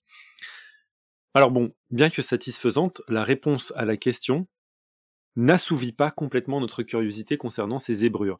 Et une autre interrogation vient vite nous taquiner. Pourquoi donc les zèbres sont-ils rayés? Et c'est un sujet qui a fasciné et divisé la communauté scientifique depuis au moins 150 ans. Et les hypothèses se bousculent au portillon. Et d'ailleurs, je vais vous poser la question, à votre avis, euh, quelles seraient les hypothèses que vous pourriez euh, me fournir pour euh, expliquer que les zèbres ont des rayures? À quoi ça peut leur servir? C'est pour euh, hypnotiser les prédateurs et pour qu'ils marchent plus droit en approchant. Ouais, très bien, ça c'est une hypothèse euh, que tu, tu, tu, rigoles, mais c'est une des hypothèses euh, qui a été considérée. Pour les insectes? Résister aux insectes, etc. Ah oui, pour résister aux insectes, en effet, ça, ça en est une autre. Est-ce que vous en avez d'autres? C'est un signal de pseudo-copulation, comme pour les orchidées. c'est pour attirer d'autres femelles. Ah oui, c'est pas mal. Mais alors pourquoi les... ça, mais il y a pas mal d'espèces, non, qui ont des pelages, enfin, ou des, des, choses particulières pour, euh, pour faire de la, pour attirer des, des espèces de, de... sexuellement? Ouais, mais alors pourquoi les zèbres euh, seraient à la fois mâles et femelles zébrés? Ah ah Parce que les deux sexes sont attirés par les mêmes choses. Ah, Ils ont le droit d'avoir les mêmes goûts, hein. Pourquoi ce serait genre Ah non, mais du coup, non, mais en fait, c'est une vraie question, du coup. Ça veut dire que les espèces qui font ça, c'est qu'une une des deux espèces qui l'a, l'autre non. C'est que une, un des deux sexes qui l'a et l'autre non. C'est souvent, c'est ce qu'on appelle le dimorphisme sexuel. C'est généralement ça. En effet, il y a, euh, D'accord. C'est pas obligé. Hein. parfois, il n'y a, y a, pas de dimorphisme sexuel, mais du coup, ça, ça a moins tendance à rentrer en jeu pour, euh, pour la parade amoureuse. Si, si il n'y a pas des espèces qui redoublent de chaque l'un et l'autre de, de, de, classe pour, pour s'attirer l'une l'autre? Pas que je sache, non, non. Généralement, ça, c'est dédié sur un à l'armement esthétique? Ouais, non, non, il n'y a, pas de compétition intersexe. Généralement, c'est un qui se charge de faire la, la parade à l'autre. D'accord. Bah donc voilà, il y a, pas mal d'hypothèses, mais vous en avez fourni et, c'est bien, mais, en croire la littérature scientifique sur le sujet, en fait, les rayures des, des zèbres, ça pourrait leur servir pour certains de camouflage, pour d'autres de perturbation visuelle contre leurs prédateurs, n'est-ce pas, euh, Eléa? D'autres, c'est un signal aposématique, c'est-à-dire pour prévenir du danger qu'encourent les assaillants de système de refroidissement, ça c'est une, autre, une autre hypothèse, de signal de reconnaissance entre membres d'un même troupeau, et enfin euh, de moyens de défense contre des mouches suceuses de sang, donc euh, la fameuse hypothèse de, moyens de protection contre, contre les insectes. Alors voilà, vous, vous, les voyez, ces hypothèses, elles semblent farfelues, mais chaque proposition a été l'objet de rigoureux tests expérimentaux pour discriminer celle qui allait s'avérer correspondre à la réalité. Et vous allez voir que c'est vraiment euh, très très rigoureux. Prenez l'hypothèse de la thermorégulation par exemple, qui s'intéresse à la capacité des zébrures d'offrir une sorte de climatisation externe. Eh bien en 2016, il y a une équipe de recherche qui a investigué le phénomène en drapant des barils de différents pelages d'animaux. Euh, des, barils avec euh, une peau de vache noire dessus, des barils avec une peau de vache blanche, vache grise et zèbre. Et le résultat est sans appel, une peau zébrée refroidie aussi bien qu'une peau grise, moins bien qu'une peau uniformément blanche, bien que mieux qu'une peau noire. Donc voilà, c'est euh, pas du tout un avantage d'avoir une peau zébrée par rapport à une peau grise. Donc euh, ça ne va pas dans la, bonne direction. Même rejet d'hypothèse pour l'effet de troubles sensoriels ou de camouflage que pourraient offrir ces motifs rayés. Il y a une autre étude de 2016 qui déterminait que lions et hyènes, qui sont les principaux prédateurs des zèbres, n'étaient pas capables de discriminer les rayures à leur distance usuelle d'approche. En gros, à leur distance usuelle d'approche, ils les voient flous et gris. Donc, euh, si si c'est ça la vue euh, que qu'ont les lions et les hyènes, bah les zébrures ne servent à rien puisqu'elles apparaissent gris. Quoi. J'avais l'impression qu'il y avait quelqu'un qui voulait euh, réagir. Bah, s'ils se rapprochent, s'ils se rapprochent, du coup, c'est en plus haute définition. Peut-être que quand ils se rapprochent, ils se disent ah non, oui, mais du coup, ça ne correspond pas aux techniques d'approche qu'on a vues pour ces, espèces de prédateurs qui commencent à courir euh, à une distance particulière. Et on a euh, justement euh, caractérisé la, vue qu'ils avaient à ces distances-là. Et bah, c'est des gros blobs gris quoi. Donc c'est pas c'est plus à l'odeur qu'ils les ont traqués que, la vision. Ils savent à peu près où aller mais ils n'ont pas une discrimination suffisante pour pouvoir voir ces rayures et être perturbés à ces endroits-là. Donc, progressivement, la communauté scientifique a raturé une à une chacune de ces hypothèses pour aboutir à celle qui résiste le mieux aux assauts expérimentaux répétés, l'explication antiparasitaire. Alors, quelle drôle de mouches ont piqué les scientifiques, penseront certains auditeurs, et c'est précisément la piste qu'ont suivi certains chercheurs depuis des décennies, celle des mouches hématophages. Il s'agit de diverses mouches microprédatrices qui prélèvent des repas de sang sur de nombreuses victimes, et vous connaissez déjà certainement euh, des, mouches de, ce genre-là, les tans par exemple, ce sont euh, ces, mouches hématophages, les mouches tsetse, les mouches amiases, etc. En plus de leurs douloureuses morsures, ces insectes sont des vecteurs exemplaires pour propager de nombreux parasites et développer des maladies graves comme la trypanosomiase, la peste ou encore la grippe équine. Donc les zèbres sont particulièrement bolossés par ces mouches parce que leur poil en plus est très très très rudement court. Alors l'effet hypothétique des zébrures sur ces nuisibles volants a été formalisé dès les années 80 avec le constat que, bien que dotés de fantastiques mirettes à multiples facettes, eh bien la plupart de ces mouches semblent avoir des difficultés à atterrir sur des surfaces striées. L'hypothèse ensuite a gagné en crédibilité lorsqu'en 2014, Tim Caro, un spécialiste des rayures de zèbre, réalisait un parallèle intrigant entre trois informations.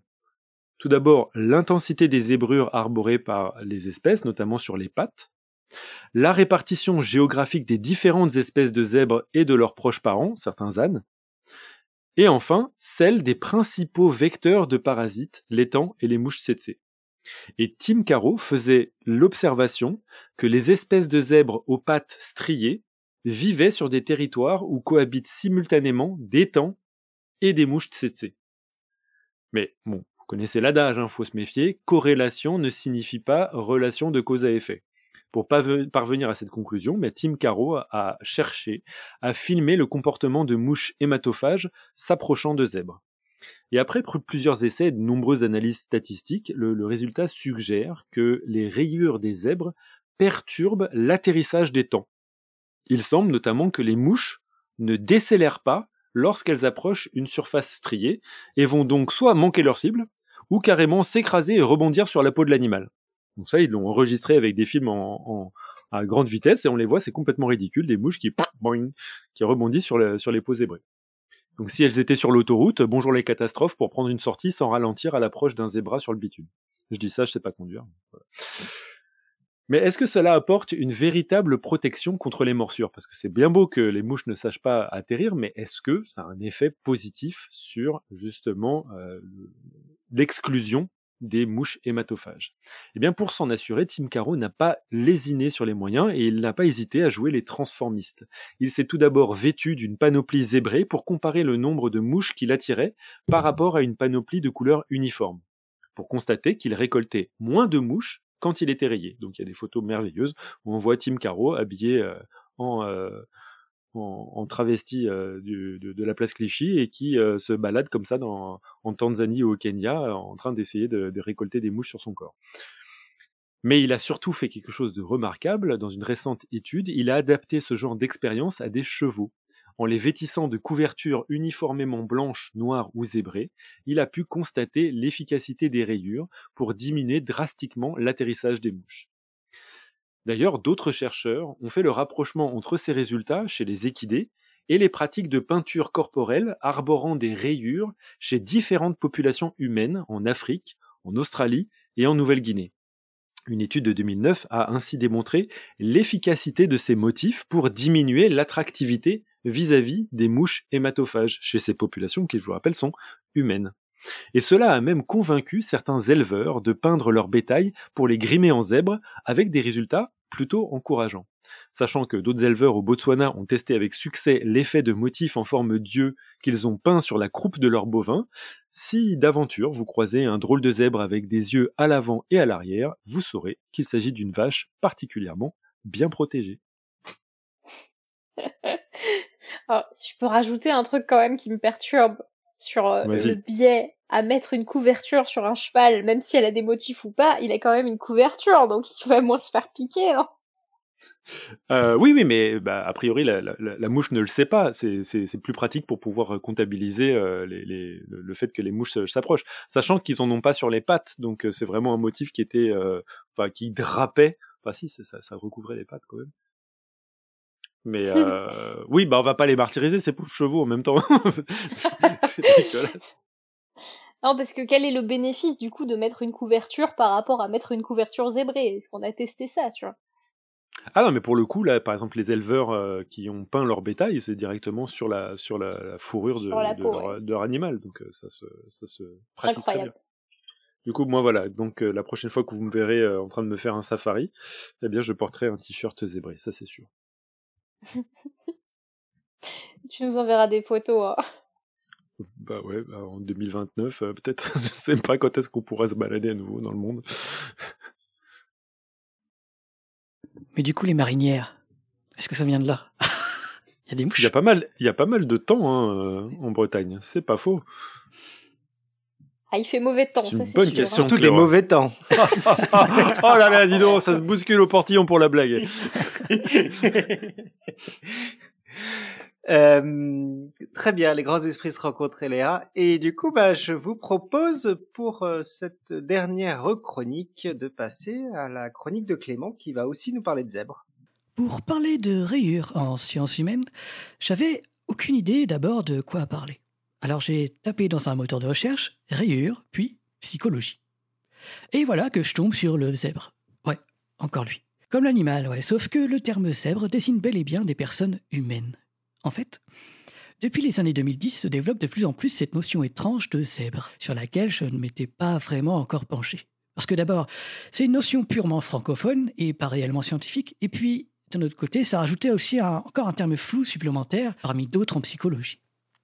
Aujourd'hui, alors, pour ces petites chroniques, je me suis penché pour vous pour détailler ce qu'on décrit derrière le terme zèbre quand il désigne une personne en psychologie. Je suis un zèbre noir et blanc, je suis un bien étrange enfant, manipulateur à plein temps, de vous je suis vraiment différent. La différence par rapport aux autres. Certainement de là que vient le terme zèbre. Un zèbre, selon le larousse.fr, c'est non seulement l'animal, hein, mais ça peut aussi désigner quelqu'un d'étrange, de bizarre, d'inquiétant ou tout bêtement de différent. Voilà un drôle de zèbre, comme on dit l'expression. Quelqu'un de différent donc, mais différent comment? Eh ben, le Larousse a carrément intégré l'année dernière en 2021 parmi ses définitions le terme zèbre appliqué en psychologie. Un zèbre est par définition une personne surdouée.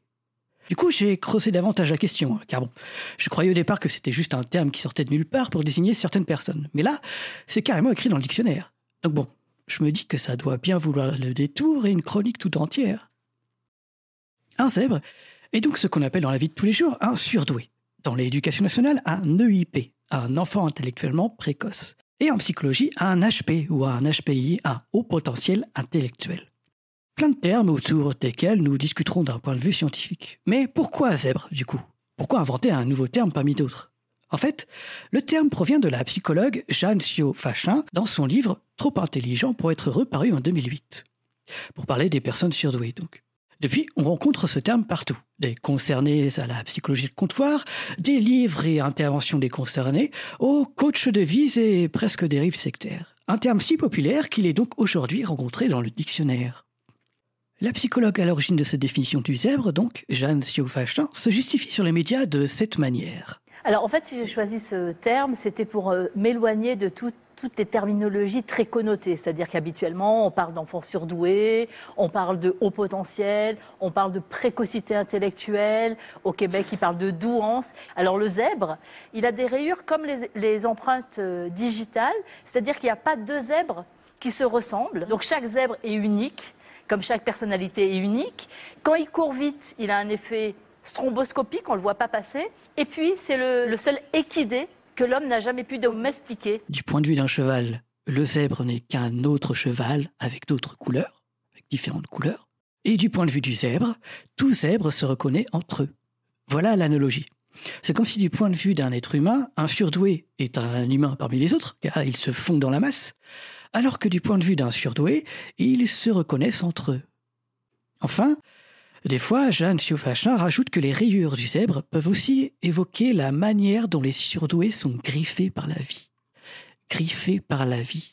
Car il ne faut pas croire qu'être surdoué est un don et que du coup la vie est bien plus facile. C'est même souvent le contraire. La différence est trop souvent rejetée. Un surdoué est quelqu'un qui est en dehors des normes, en dehors des cadres. Dans les années 90, le romancier Alexandre Jardin utilisait déjà le terme zèbre pour définir les personnes qui raisonnent en dehors du cadre. Et au sein d'une institution normée, il est parfois difficile de laisser sa différence s'exprimer. Je suis l'animal hors de l'enclos, je suis la tâche sur le tableau, le mouton qui ne suit pas le berger, c'est de là que je tiens ma fierté.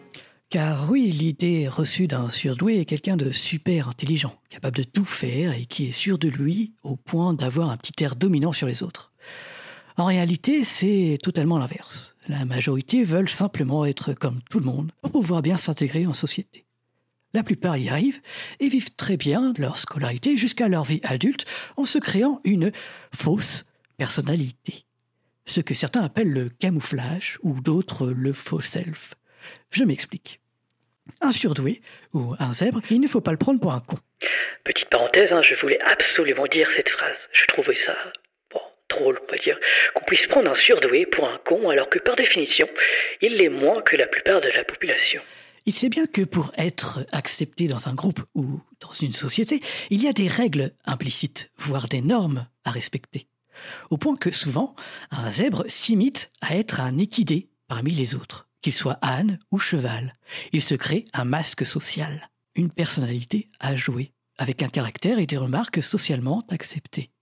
Des fois, ce jeu d'acteur est tellement présent au quotidien pour lui qu'il en devient difficile d'être authentique, d'être réellement lui-même.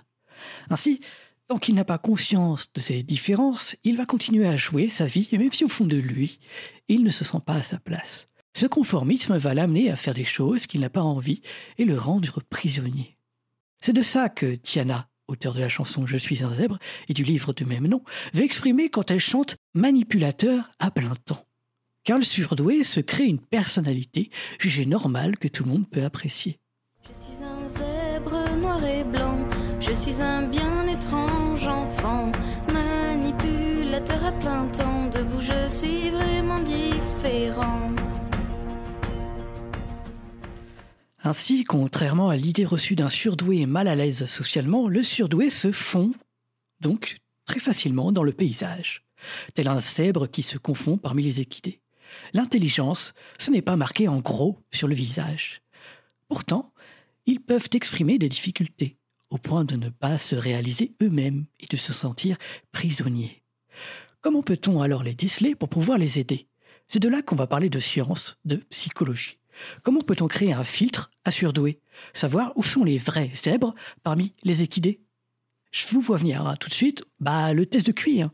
et c'est en effet un critère nécessaire.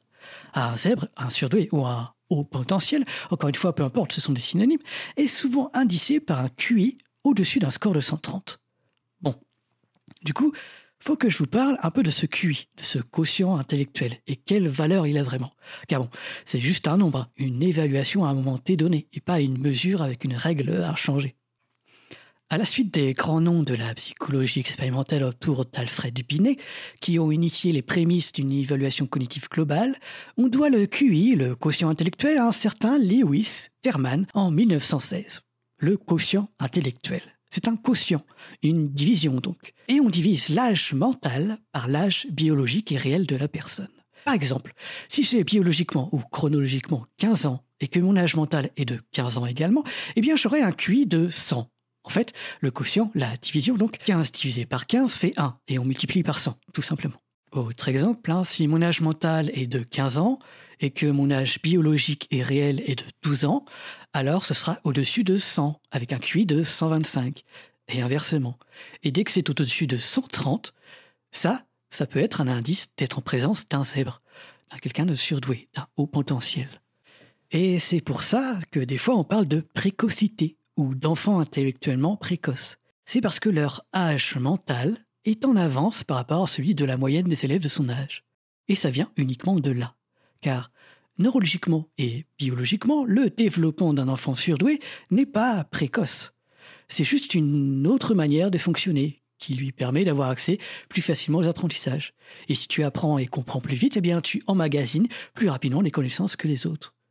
C'est pour ça que moi non plus, je n'aime pas trop le terme de précocité. En plus, qu'est-ce que ça veut dire à l'âge adulte d'être euh, intellectuellement précoce? Avoir un âge mental de 45 ans quand j'en ai 30, est-ce que ça a réellement un sens? On parle souvent d'enfants intellectuellement précoces, mais qu'en est-il quand ils deviennent adultes? Ils sont toujours autant surdoués qu'avant, hein, mais ça devient bizarre de parler de précocité à un âge avancé. Et même le mot surdoué est connoté, car c'est comme dire que les personnes surdouées avaient quelque chose en plus, surdoué, comme un don, comme un cerveau en plus. Sauf que c'est pas le cas. Hein. Être surdoué, ce n'est pas avoir un cerveau ou un, des neurones en plus. C'est d'avoir une, autre connectivité, un réseau neuronal plus varié. C'est comme la mémoire, comme je l'évoquais dans mon dernier dossier. Mais où est donc ma mémoire? Attention, je vais m'autociter. Là, euh, pardon. Ça, c'est juste des zèbres de la savane. C'est pas des zèbres humains, ceux de la campagne. Bon, je reprends. Je m'autocite. On ne crée pas de neurones Non, on crée de nouvelles connexions. La mémoire, comme de nombreuses choses en psychologie, est une question de réseau neuronal, pas une question de quantité de neurones. C'est pour ça que j'ai appelé mon dossier Mais oui, donc, ma mémoire. La mémoire, c'est pas un lieu où on entasse des choses, non. La mémoire, ce sont des conjonctions de coordination, des mais où est donc cornicard entre plusieurs neurones. Bah, l'intelligence, c'est pareil. Ce n'est pas avoir des neurones en plus, c'est avoir un meilleur réseau neuronal. C'est un peu aussi ça que Jeanne Siofachin évoque quand elle différencie une intelligence quantitative et une intelligence qualitative. Ce qui est très important à, comprendre, c'est qu'il ne s'agit pas d'un diagnostic sur quelque chose qui pourrait signifier une intelligence quantitativement supérieure, mais vraiment une façon d'être intelligent qualitativement singulière. Entre autres, ce sont des enfants qui ont une pensée qui est en arborescence, c'est-à-dire qu'ils partent d'un point de départ une première idée va générer une deuxième idée, qui elle-même va générer de nouvelles hypothèses, qui elle-même va générer de nouvelles questions. Donc avec une pensée comme ça qui est toujours en marche, donc vraiment qui se déploie un peu sans limite et qui les conduit à être en permanence dans une très grande réceptivité au niveau de l'environnement. En termes scientifiques, on parle d'intelligence cristallisée pour la quantité d'informations stockées, les connaissances, donc quelque chose de quantitatif et d'autre part d'intelligence fluide pour cette intelligence dite qualitative qui est davantage la manière de fonctionner, les réseaux, les processus, la fluidité, le raisonnement. Et aujourd'hui, c'est plutôt ça la définition d'une intelligence. Une intelligence fluide dans la manière de fonctionner. Bien qu'il y ait des fois des questions de culture générale dans une batterie de tests de QI, en psychologie, on tend petit à petit vers un consensus, comme quoi l'intelligence se définirait principalement par sa fluidité, donc. Une vision constructiviste de l'intelligence qui se définit comme un processus adaptatif, un processus d'adaptation pour équilibrer d'une part ses connaissances internes par rapport à d'autre part les demandes extérieures de l'environnement. Par exemple, si je migre vers un pays qui parle une autre langue, je vais devoir m'adapter à ce nouvel environnement en apprenant cette langue, et donc en accumulant de nouvelles connaissances. Encore une fois, il faut voir l'intelligence comme un processus d'adaptation. Jacques Lautret, enseignant-chercheur en psychologie à Paris Descartes, définit très clairement l'intelligence comme la capacité d'un organisme ou d'un système artificiel à s'auto-modifier pour adapter son comportement aux contraintes de son environnement. Je ne sais pas vous, hein, mais pour un terme aussi flou que l'intelligence, je n'ai pas trouvé plus clair. L'intelligence est la capacité d'un organisme ou d'un système artificiel à s'auto-modifier pour adapter son comportement aux contraintes de son environnement. Alors du coup, comment on évalue ça? Dit autrement, vulgairement, comment on mesure l'âge mental d'un QI C'est même devenu de nos jours un axiome de base. Ce n'est qu'en pompant que vous arriverez à quelque chose, et même si vous n'y arrivez pas, eh bien, ça vous aura pas fait de mal. Dans le plus célèbre des tests, celui de Wechsler, le quotient intellectuel est subdivisé en quatre sous-catégories, qui rappellent un peu cette volonté de vouloir évaluer la fluidité de raisonnement, entre d'une part la compréhension langagière, deuxièmement le raisonnement perceptif, troisièmement la mémoire de travail, et quatrièmement la vitesse de traitement de l'information. Cette dernière, la vitesse de traitement de l'information, est d'ailleurs significativement plus rapide chez les zèbres, d'où la référence à l'effet stroboscopique que la psychologue évoquait plus tôt. De tous ces tests neuropsychologiques, on en tire un score global, qui correspond à un surdoué s'il est au-dessus de 130 donc. Pour les matheux qui aiment bien la courbe gaussienne, depuis la moyenne de 100, le score de 130 est environ à deux écarts types. Donc les personnes ayant un score au-dessus de 130 représentent alors 2% de la population. Ce nombre, ce QI, ce quotient, est toutefois à relativiser et est critiquable, et est loin d'être une mesure parfaite. Ça reste qu'une évaluation, un indicateur, un indice. Par exemple, j'ai rapidement évoqué que le QI était un score global de 4 sous-catégories. Eh ben, ces mêmes sous-catégories peuvent avoir des résultats différents pour obtenir le même score global de 130. C'est comme si j'essayais d'obtenir 16 en additionnant. 16. Je peux faire 4 plus 4 plus 4 plus 4, mais aussi 5 plus 5 plus 3 plus 3, ou encore 9 plus 2 plus 2 plus 3. Avec des résultats différents dans les sous-catégories, je peux avoir le même score de QI. Avec différentes additions, je peux avoir je peux additionner la même chose pour obtenir 16. Eh ben, c'est ce qu'on remarque chez les surdoués. Il n'y a pas un qui est similaire à l'autre, malgré leur score global similaire. Dit autrement, les compétences intellectuelles des surdoués sont complètement hétérogènes. Certains auront des gros scores en raisonnement perceptif, alors que d'autres auront des gros scores en compréhension langagière, par exemple. A, B, C, D. A, B, C, D. A, B, C, D. It's E, dear. A, B, C, D, E, E. I know. A, B, C, D. Autre critique vis-à-vis du score du QI, pour bien vous faire sentir que ce n'est qu'un nombre parmi d'autres, une évaluation, un indicateur qui n'a pas tant de valeur que ça, ça reste qu'un score à un moment T donné. Une évaluation statique et isolée. En quoi une seule évaluation à un moment donné peut mesurer tout un tas de processus dynamiques concernant l'intelligence? Je m'explique. Ou plutôt, reprenons la définition de l'intelligence.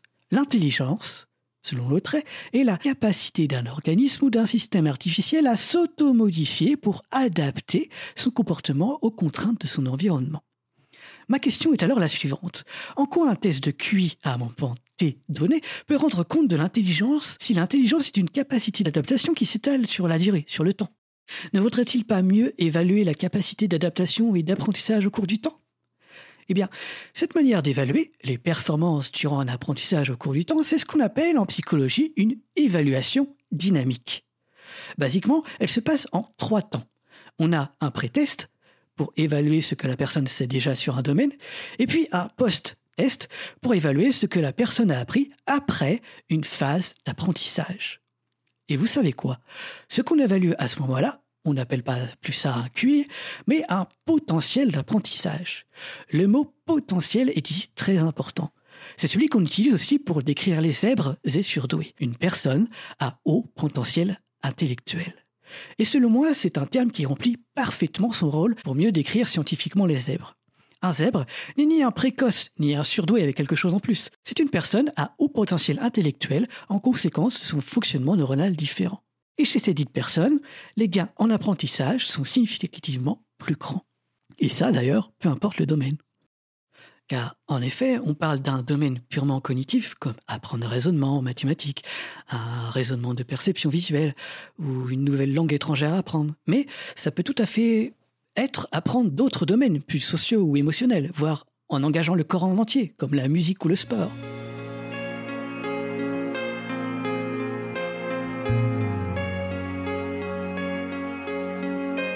Détecter un haut potentiel intellectuel chez une personne grâce au test neuropsychologique est un bel indice pour confirmer la présence d'un zèbre parmi les équidés. Mais, encore une fois, toujours en psychologie, c'est évidemment pas suffisant. Des entretiens sont nécessaires. Comme l'âge mental est plus élevé par rapport à ceux de son âge, on doit, par exemple, retrouver dans son discours un certain sentiment d'être décalé par rapport aux autres, voire même de se sentir comme un extraterrestre, si on veut.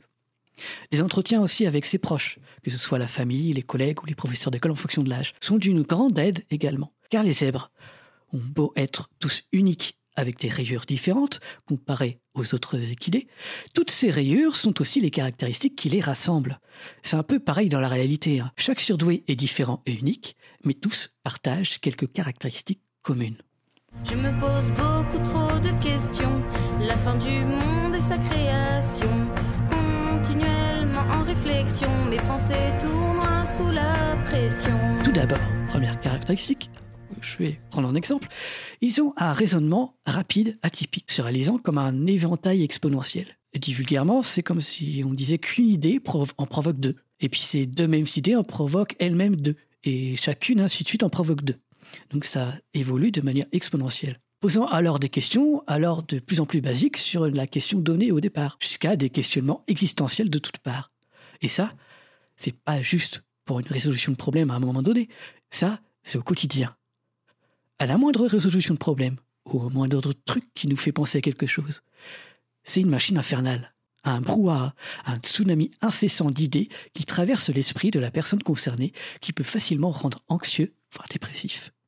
Autre caractéristique commune, comme la personne a haut potentiel a un cerveau énormément connecté qui fonctionne davantage en éventail, comme je l'ai dit, en parallèle et pas seulement séquentiel, les surdoués sont souvent hypersensibles à leurs émotions et à l'environnement. Ce sont littéralement des éponges à stimuli. Leurs ressentis sont donc souvent dans l'extrême. Le moindre problème évoqué lors des actualités les touche profondément et personnellement. J'ai la télévision, les deux chaînes, la couleur.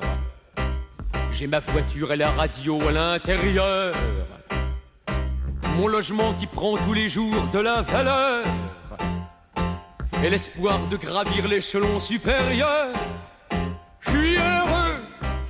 D'autres caractéristiques communes me font poser la question du rapprochement avec euh, l'autisme, comme par exemple des intérêts des fois très localisés à un domaine précis et une motivation très marquée au point d'y passer plusieurs journées à faire le tour d'un même, même thème donné ou à l'inverse d'être complètement démotivé sur ce qu'il fait parce qu'il sent qu'il n'a, que ça n'a aucun sens pour lui.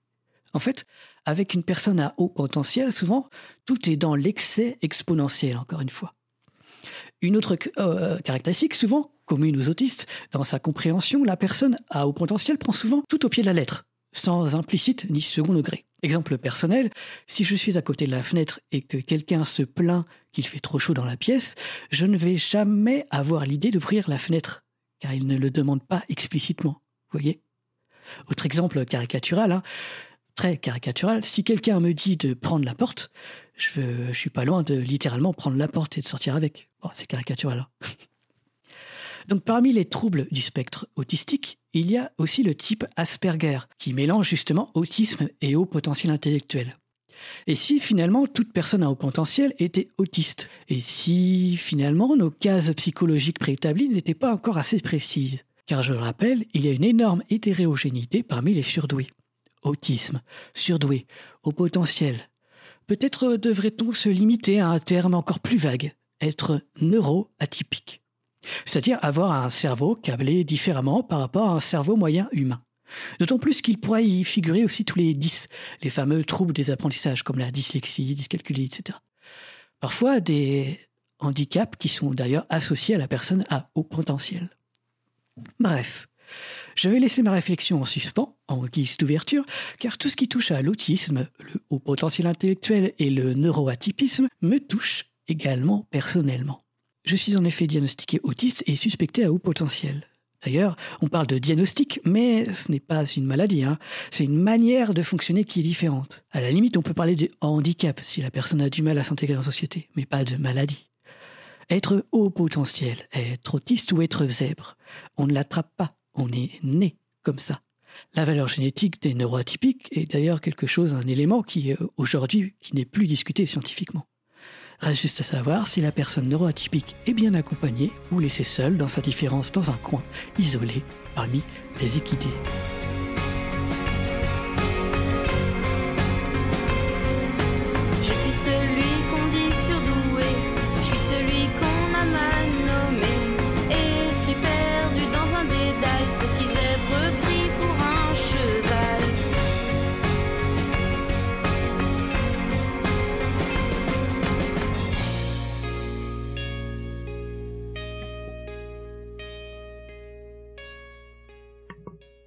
Eh ben, ça, c'est du, sujet, ça. Et Léa, est-ce que tu as un commentaire sur la chanson Non, bah je disais juste que c'était pas très juste, mais voilà. tu la trouves pas HPM au potentiel musical? Je sais pas, ça se diagnostique aussi, ça. Euh, merci Cléora, c'était bien. Alors j'avais des questions sur le moment, mais alors attends, faut que je me rappelle parce que je les ai pas notées. Euh... Oui, pardon. Mais en fait, euh, ce que je me disais en fait plusieurs fois, mais en fait on passe continuellement en fait de l'un à l'autre. Pas, tu rentres pas dans une catégorie un jour en fait. Enfin donc il y a des des gens qui sont euh, vaguement euh, au potentiel. Et... Non? Si, si, c'est euh, c'est une courbe de Gauss, c'est une loi normale. Hein. C'est une loi normale, donc euh, avec la moyenne qui est à 100 en QI, par exemple. Et petit à petit, euh, la courbe bah, s'étale au plus bas du zéro. Quoi. Et c'est pour ça que du coup, j'imagine, ça doit être compliqué à diagnostiquer aussi, parce qu'il doit y avoir des personnes qui sont pas mal. Enfin, au final, je pense qu'il y a plus de personnes qui sont à la limite que de personnes qui le sont vraiment, parce que c'est continu, quoi. Ouais. Enfin, C'est aussi difficile à diagnostiquer, enfin à, remarquer parce qu'il euh, il se fonde bien aussi dans la société. Euh, quand c'est au-dessus de quand c'est au-dessus de 130, mais quand c'est en dessous de 70 par exemple, là on sent bien le handicap par rapport à par rapport à la normalité. Mmh. Ok, d'accord. J'avais une question euh, plus liée au terme en fait, parce que neuroatypique c'est un truc qu'on entend de plus en plus là récemment. Du coup, je, je sais plus si tu le précises, mais est-ce que, enfin, quelqu'un a proposé ça comme ça euh, un jour dans un bouquin, ou est-ce que c'est un truc qui a, Ah, qui j'en a eu rien, une sorte de consensus? J'en Euh, sais rien, ça vient d'où, je t'avouerai. Ça couvre ça couvre tellement de trucs Ouais. j'ai l'impression dans les descriptions c'est à dire que à partir du moment où tu euh, réfléchis pas normalement mais alors tu te poses la question de c'est quoi la norme tu vois parce que les troubles de l'attention ça rentre dedans euh, l'autisme ça rentre dedans les dyslé toutes les dyslexies rentrent dedans du coup tu te dis presque ça, ça, ça concerne quasiment tout le monde parce qu'on est tous euh, on a tous un peu des problèmes sur certains aspects et moins de Alors, problèmes sur d'autres En fait, aux États-Unis, euh, ça pour le coup, euh, parce que nous maintenant, on- quand on recrute n'importe qui, donc on doit prendre en compte le genre, l'orientation sexuelle, mais aussi euh, si t'es neuroatypique ou pas, c'est considéré comme minorité. Et effectivement, ça regroupe aux États-Unis encore, et je pense que ça vient de là, que en fait, c'est si t'as une, une sorte de, c'est tout ce qui est entre guillemets un, un, un problème euh, du coup neurologique ou cognitif euh, qui peut être un- une source de handicap. Euh, et au potentiel, c'est considéré aussi comme ça parce que comme l'a bien expliqué Cléora, ça peut poser des problèmes euh, par, tu vois, dans l'insertion dans la société, au travail, etc., etc. Donc ça concerne forcément une situation dans laquelle ça représente un handicap euh, ou, ou une difficulté. Bah, en fait, euh, ouais, c'est vrai que c'est compliqué parce que tu peux quand même fonctionner différemment, genre être au potentiel ou etc. et sans être diagnostiqué ou quoi que ce soit. Donc il se considérait même pas lui-même neuroatypique. Ce qu'on dirait, ce se considérait différent, différent, c'est tout quoi. Parce vrai. que je, je regardais les, les, les statistiques, voir si, enfin, il y en a qui disent comme ça sur euh, des blogs que c'est 15% de gens qui euh, sont neuroatypiques, mais du coup, souvent ils disent que ça regroupe aussi euh, l'hypersensibilité, les gens qui ont des pensées complexes, mais alors, enfin, je, je, je m'interroge jusqu'où ça s'arrête en fait, euh, jusqu'où ça couvre ce, ce mot. Ouais. Bah, c'est tout ce qui est câblé différemment au niveau neuronal et qu'on peut le montrer. En gros, c'est des pathologies neurologiques et qui c'est neuropsychologiques en fait. Enfin, je dis pathologie, mais par rapport à un cerveau moyen Ouais. humain. c'est une manière de fonctionner différemment, quoi. Mhm. Et euh, mais voilà, bon, moi je suis pas du tout du domaine, alors ça va peut-être choquer des gens euh, la, la façon dont je le dis, mais je je je j'en suis limite à penser qu'il y a une façon de penser différente dans chaque individu, quoi. Alors je sais pas si c'est un c'est un c'est plus un ressenti qu'un un fait scientifique, et je je sais pas à quel point on peut dire que euh, il y a un fonctionnement normal et un fonctionnement anormal pour les gens, c'est juste que euh, il y a des, proportions de choses qu'on fait de telle ou telle manière, euh, mais le, curseur euh, sur la grande manette du cerveau, il est, placé euh, différemment dans la table de mixage de chacun, quoi. Ouais, c'est encore des grandes questions. Par exemple, sur Twitter, on a eu, il y a pas longtemps, la question de subvocalisation. Est-ce que tu, quand tu lis, tu répètes ta propre voix en fait dans ta tête ou pas? Ou alors c'est que des systèmes visuels, que des images que tu as en tête?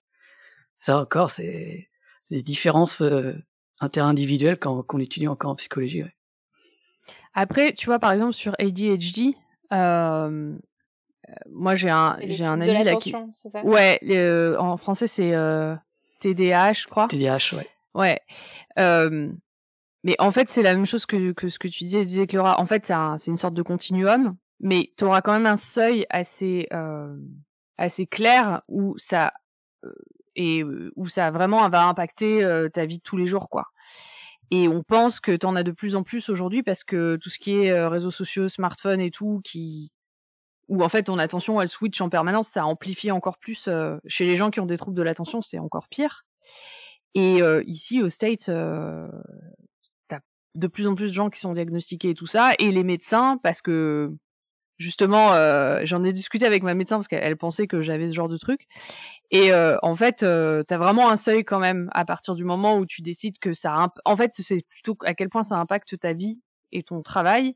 Et par exemple, aux States, ils te donnent des médicaments ou pas, en fonction, euh, genre de la ritaline, des trucs comme ça, chez les adultes aussi, en fonction d'à quel point ça impacte ta vie. Et, euh, et ton insertion dans la société, en fait. Et euh, voilà. Ouais. Bah, c'est toujours ça en psychologie. Hein. C'est mmh. souvent le trait est toujours là. Le peu importe ce que c'est, est toujours là dans la parmi la personne normale. Mais après, tout ce qui est une, question d'intensité en fait. Et si c'est trop intense, et eh ben ça devient une pathologie. Par exemple, les idées noires, si des fois on en a un peu tous les jours, on a des, des petites déprimes euh, ici et là. Et si c'est trop intense sur la durée, ça devient une dépression, euh, etc. C'est toujours ça en psychologie, ouais. C'est la question d'intensité souvent.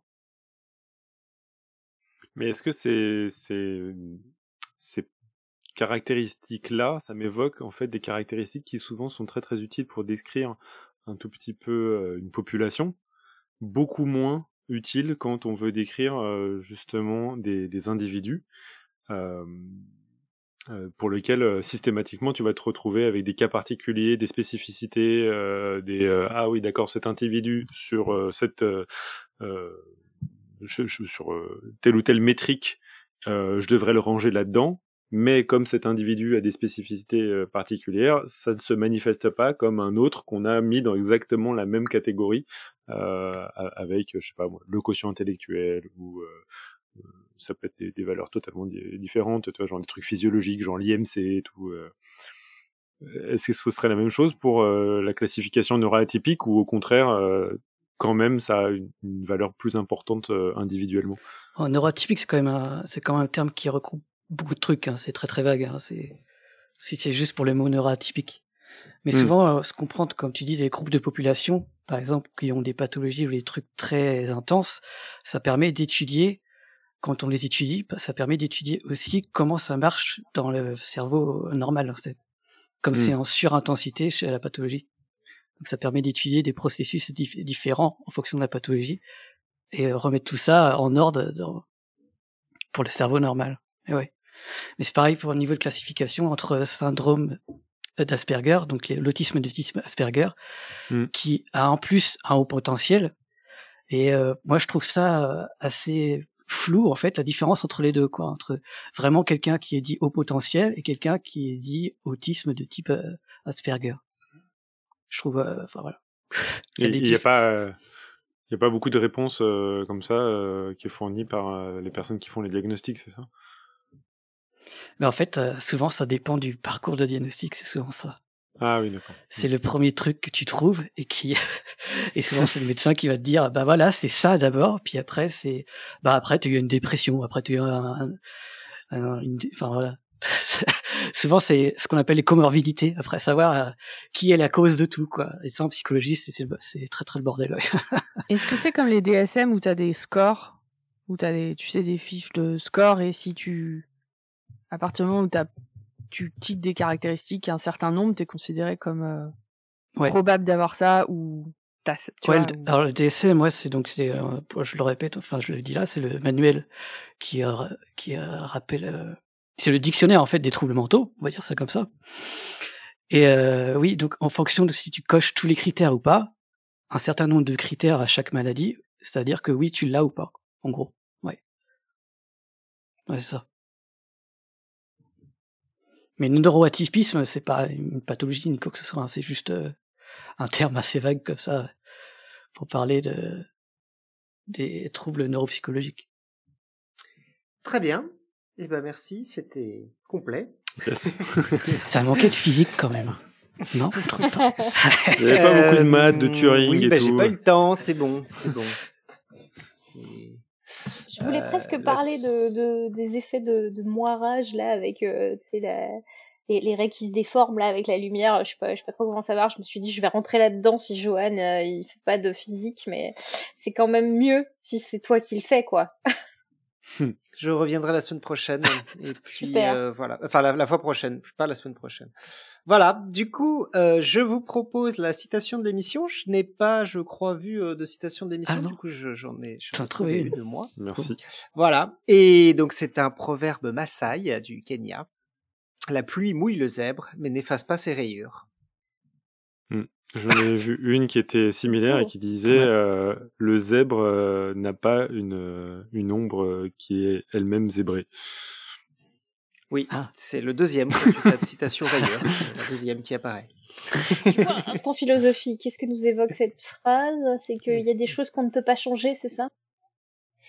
Moi, je le voyais. Alors sur l'ombre, je sais pas. euh, sur ce, le proverbe Maasai, je le vois un peu comme euh, dire que que tu peux essayer de changer, mais ta nature profonde ne changera pas. C'est Non, beau. je ne- C'est Bah moi je pas- vois, c'est juste qu'ils ont fait des tests sur des surfaces, euh, voilà. euh, c'est- c'est- ça, montre que le zèbre, scientifique. voilà, le zèbre n'est pas hydrophobe. Euh, par contre, euh, il a probablement un vernis. euh, bon, c'est- Euh, et du coup, nous saurons maintenant que oui, le, le, le rasoir euh, tond le zèbre et efface ses rayures. Voilà, proverbe Maasai aussi. Quand tu dis c'est qu'un zèbre, tu vois sa, sa peau noire. Voilà, très bien. Et ben donc euh, la semaine prochaine, nous revenons avec les météorites. Euh, c'est l'heure de tirer un trait sur cette émission. N'hésitez pas à nous écrire pour nous donner vos impressions, des idées de sujets ou même nous proposer votre aide, ça nous fait toujours plaisir. On se retrouve la semaine prochaine et en attendant que servir la science soit votre joie.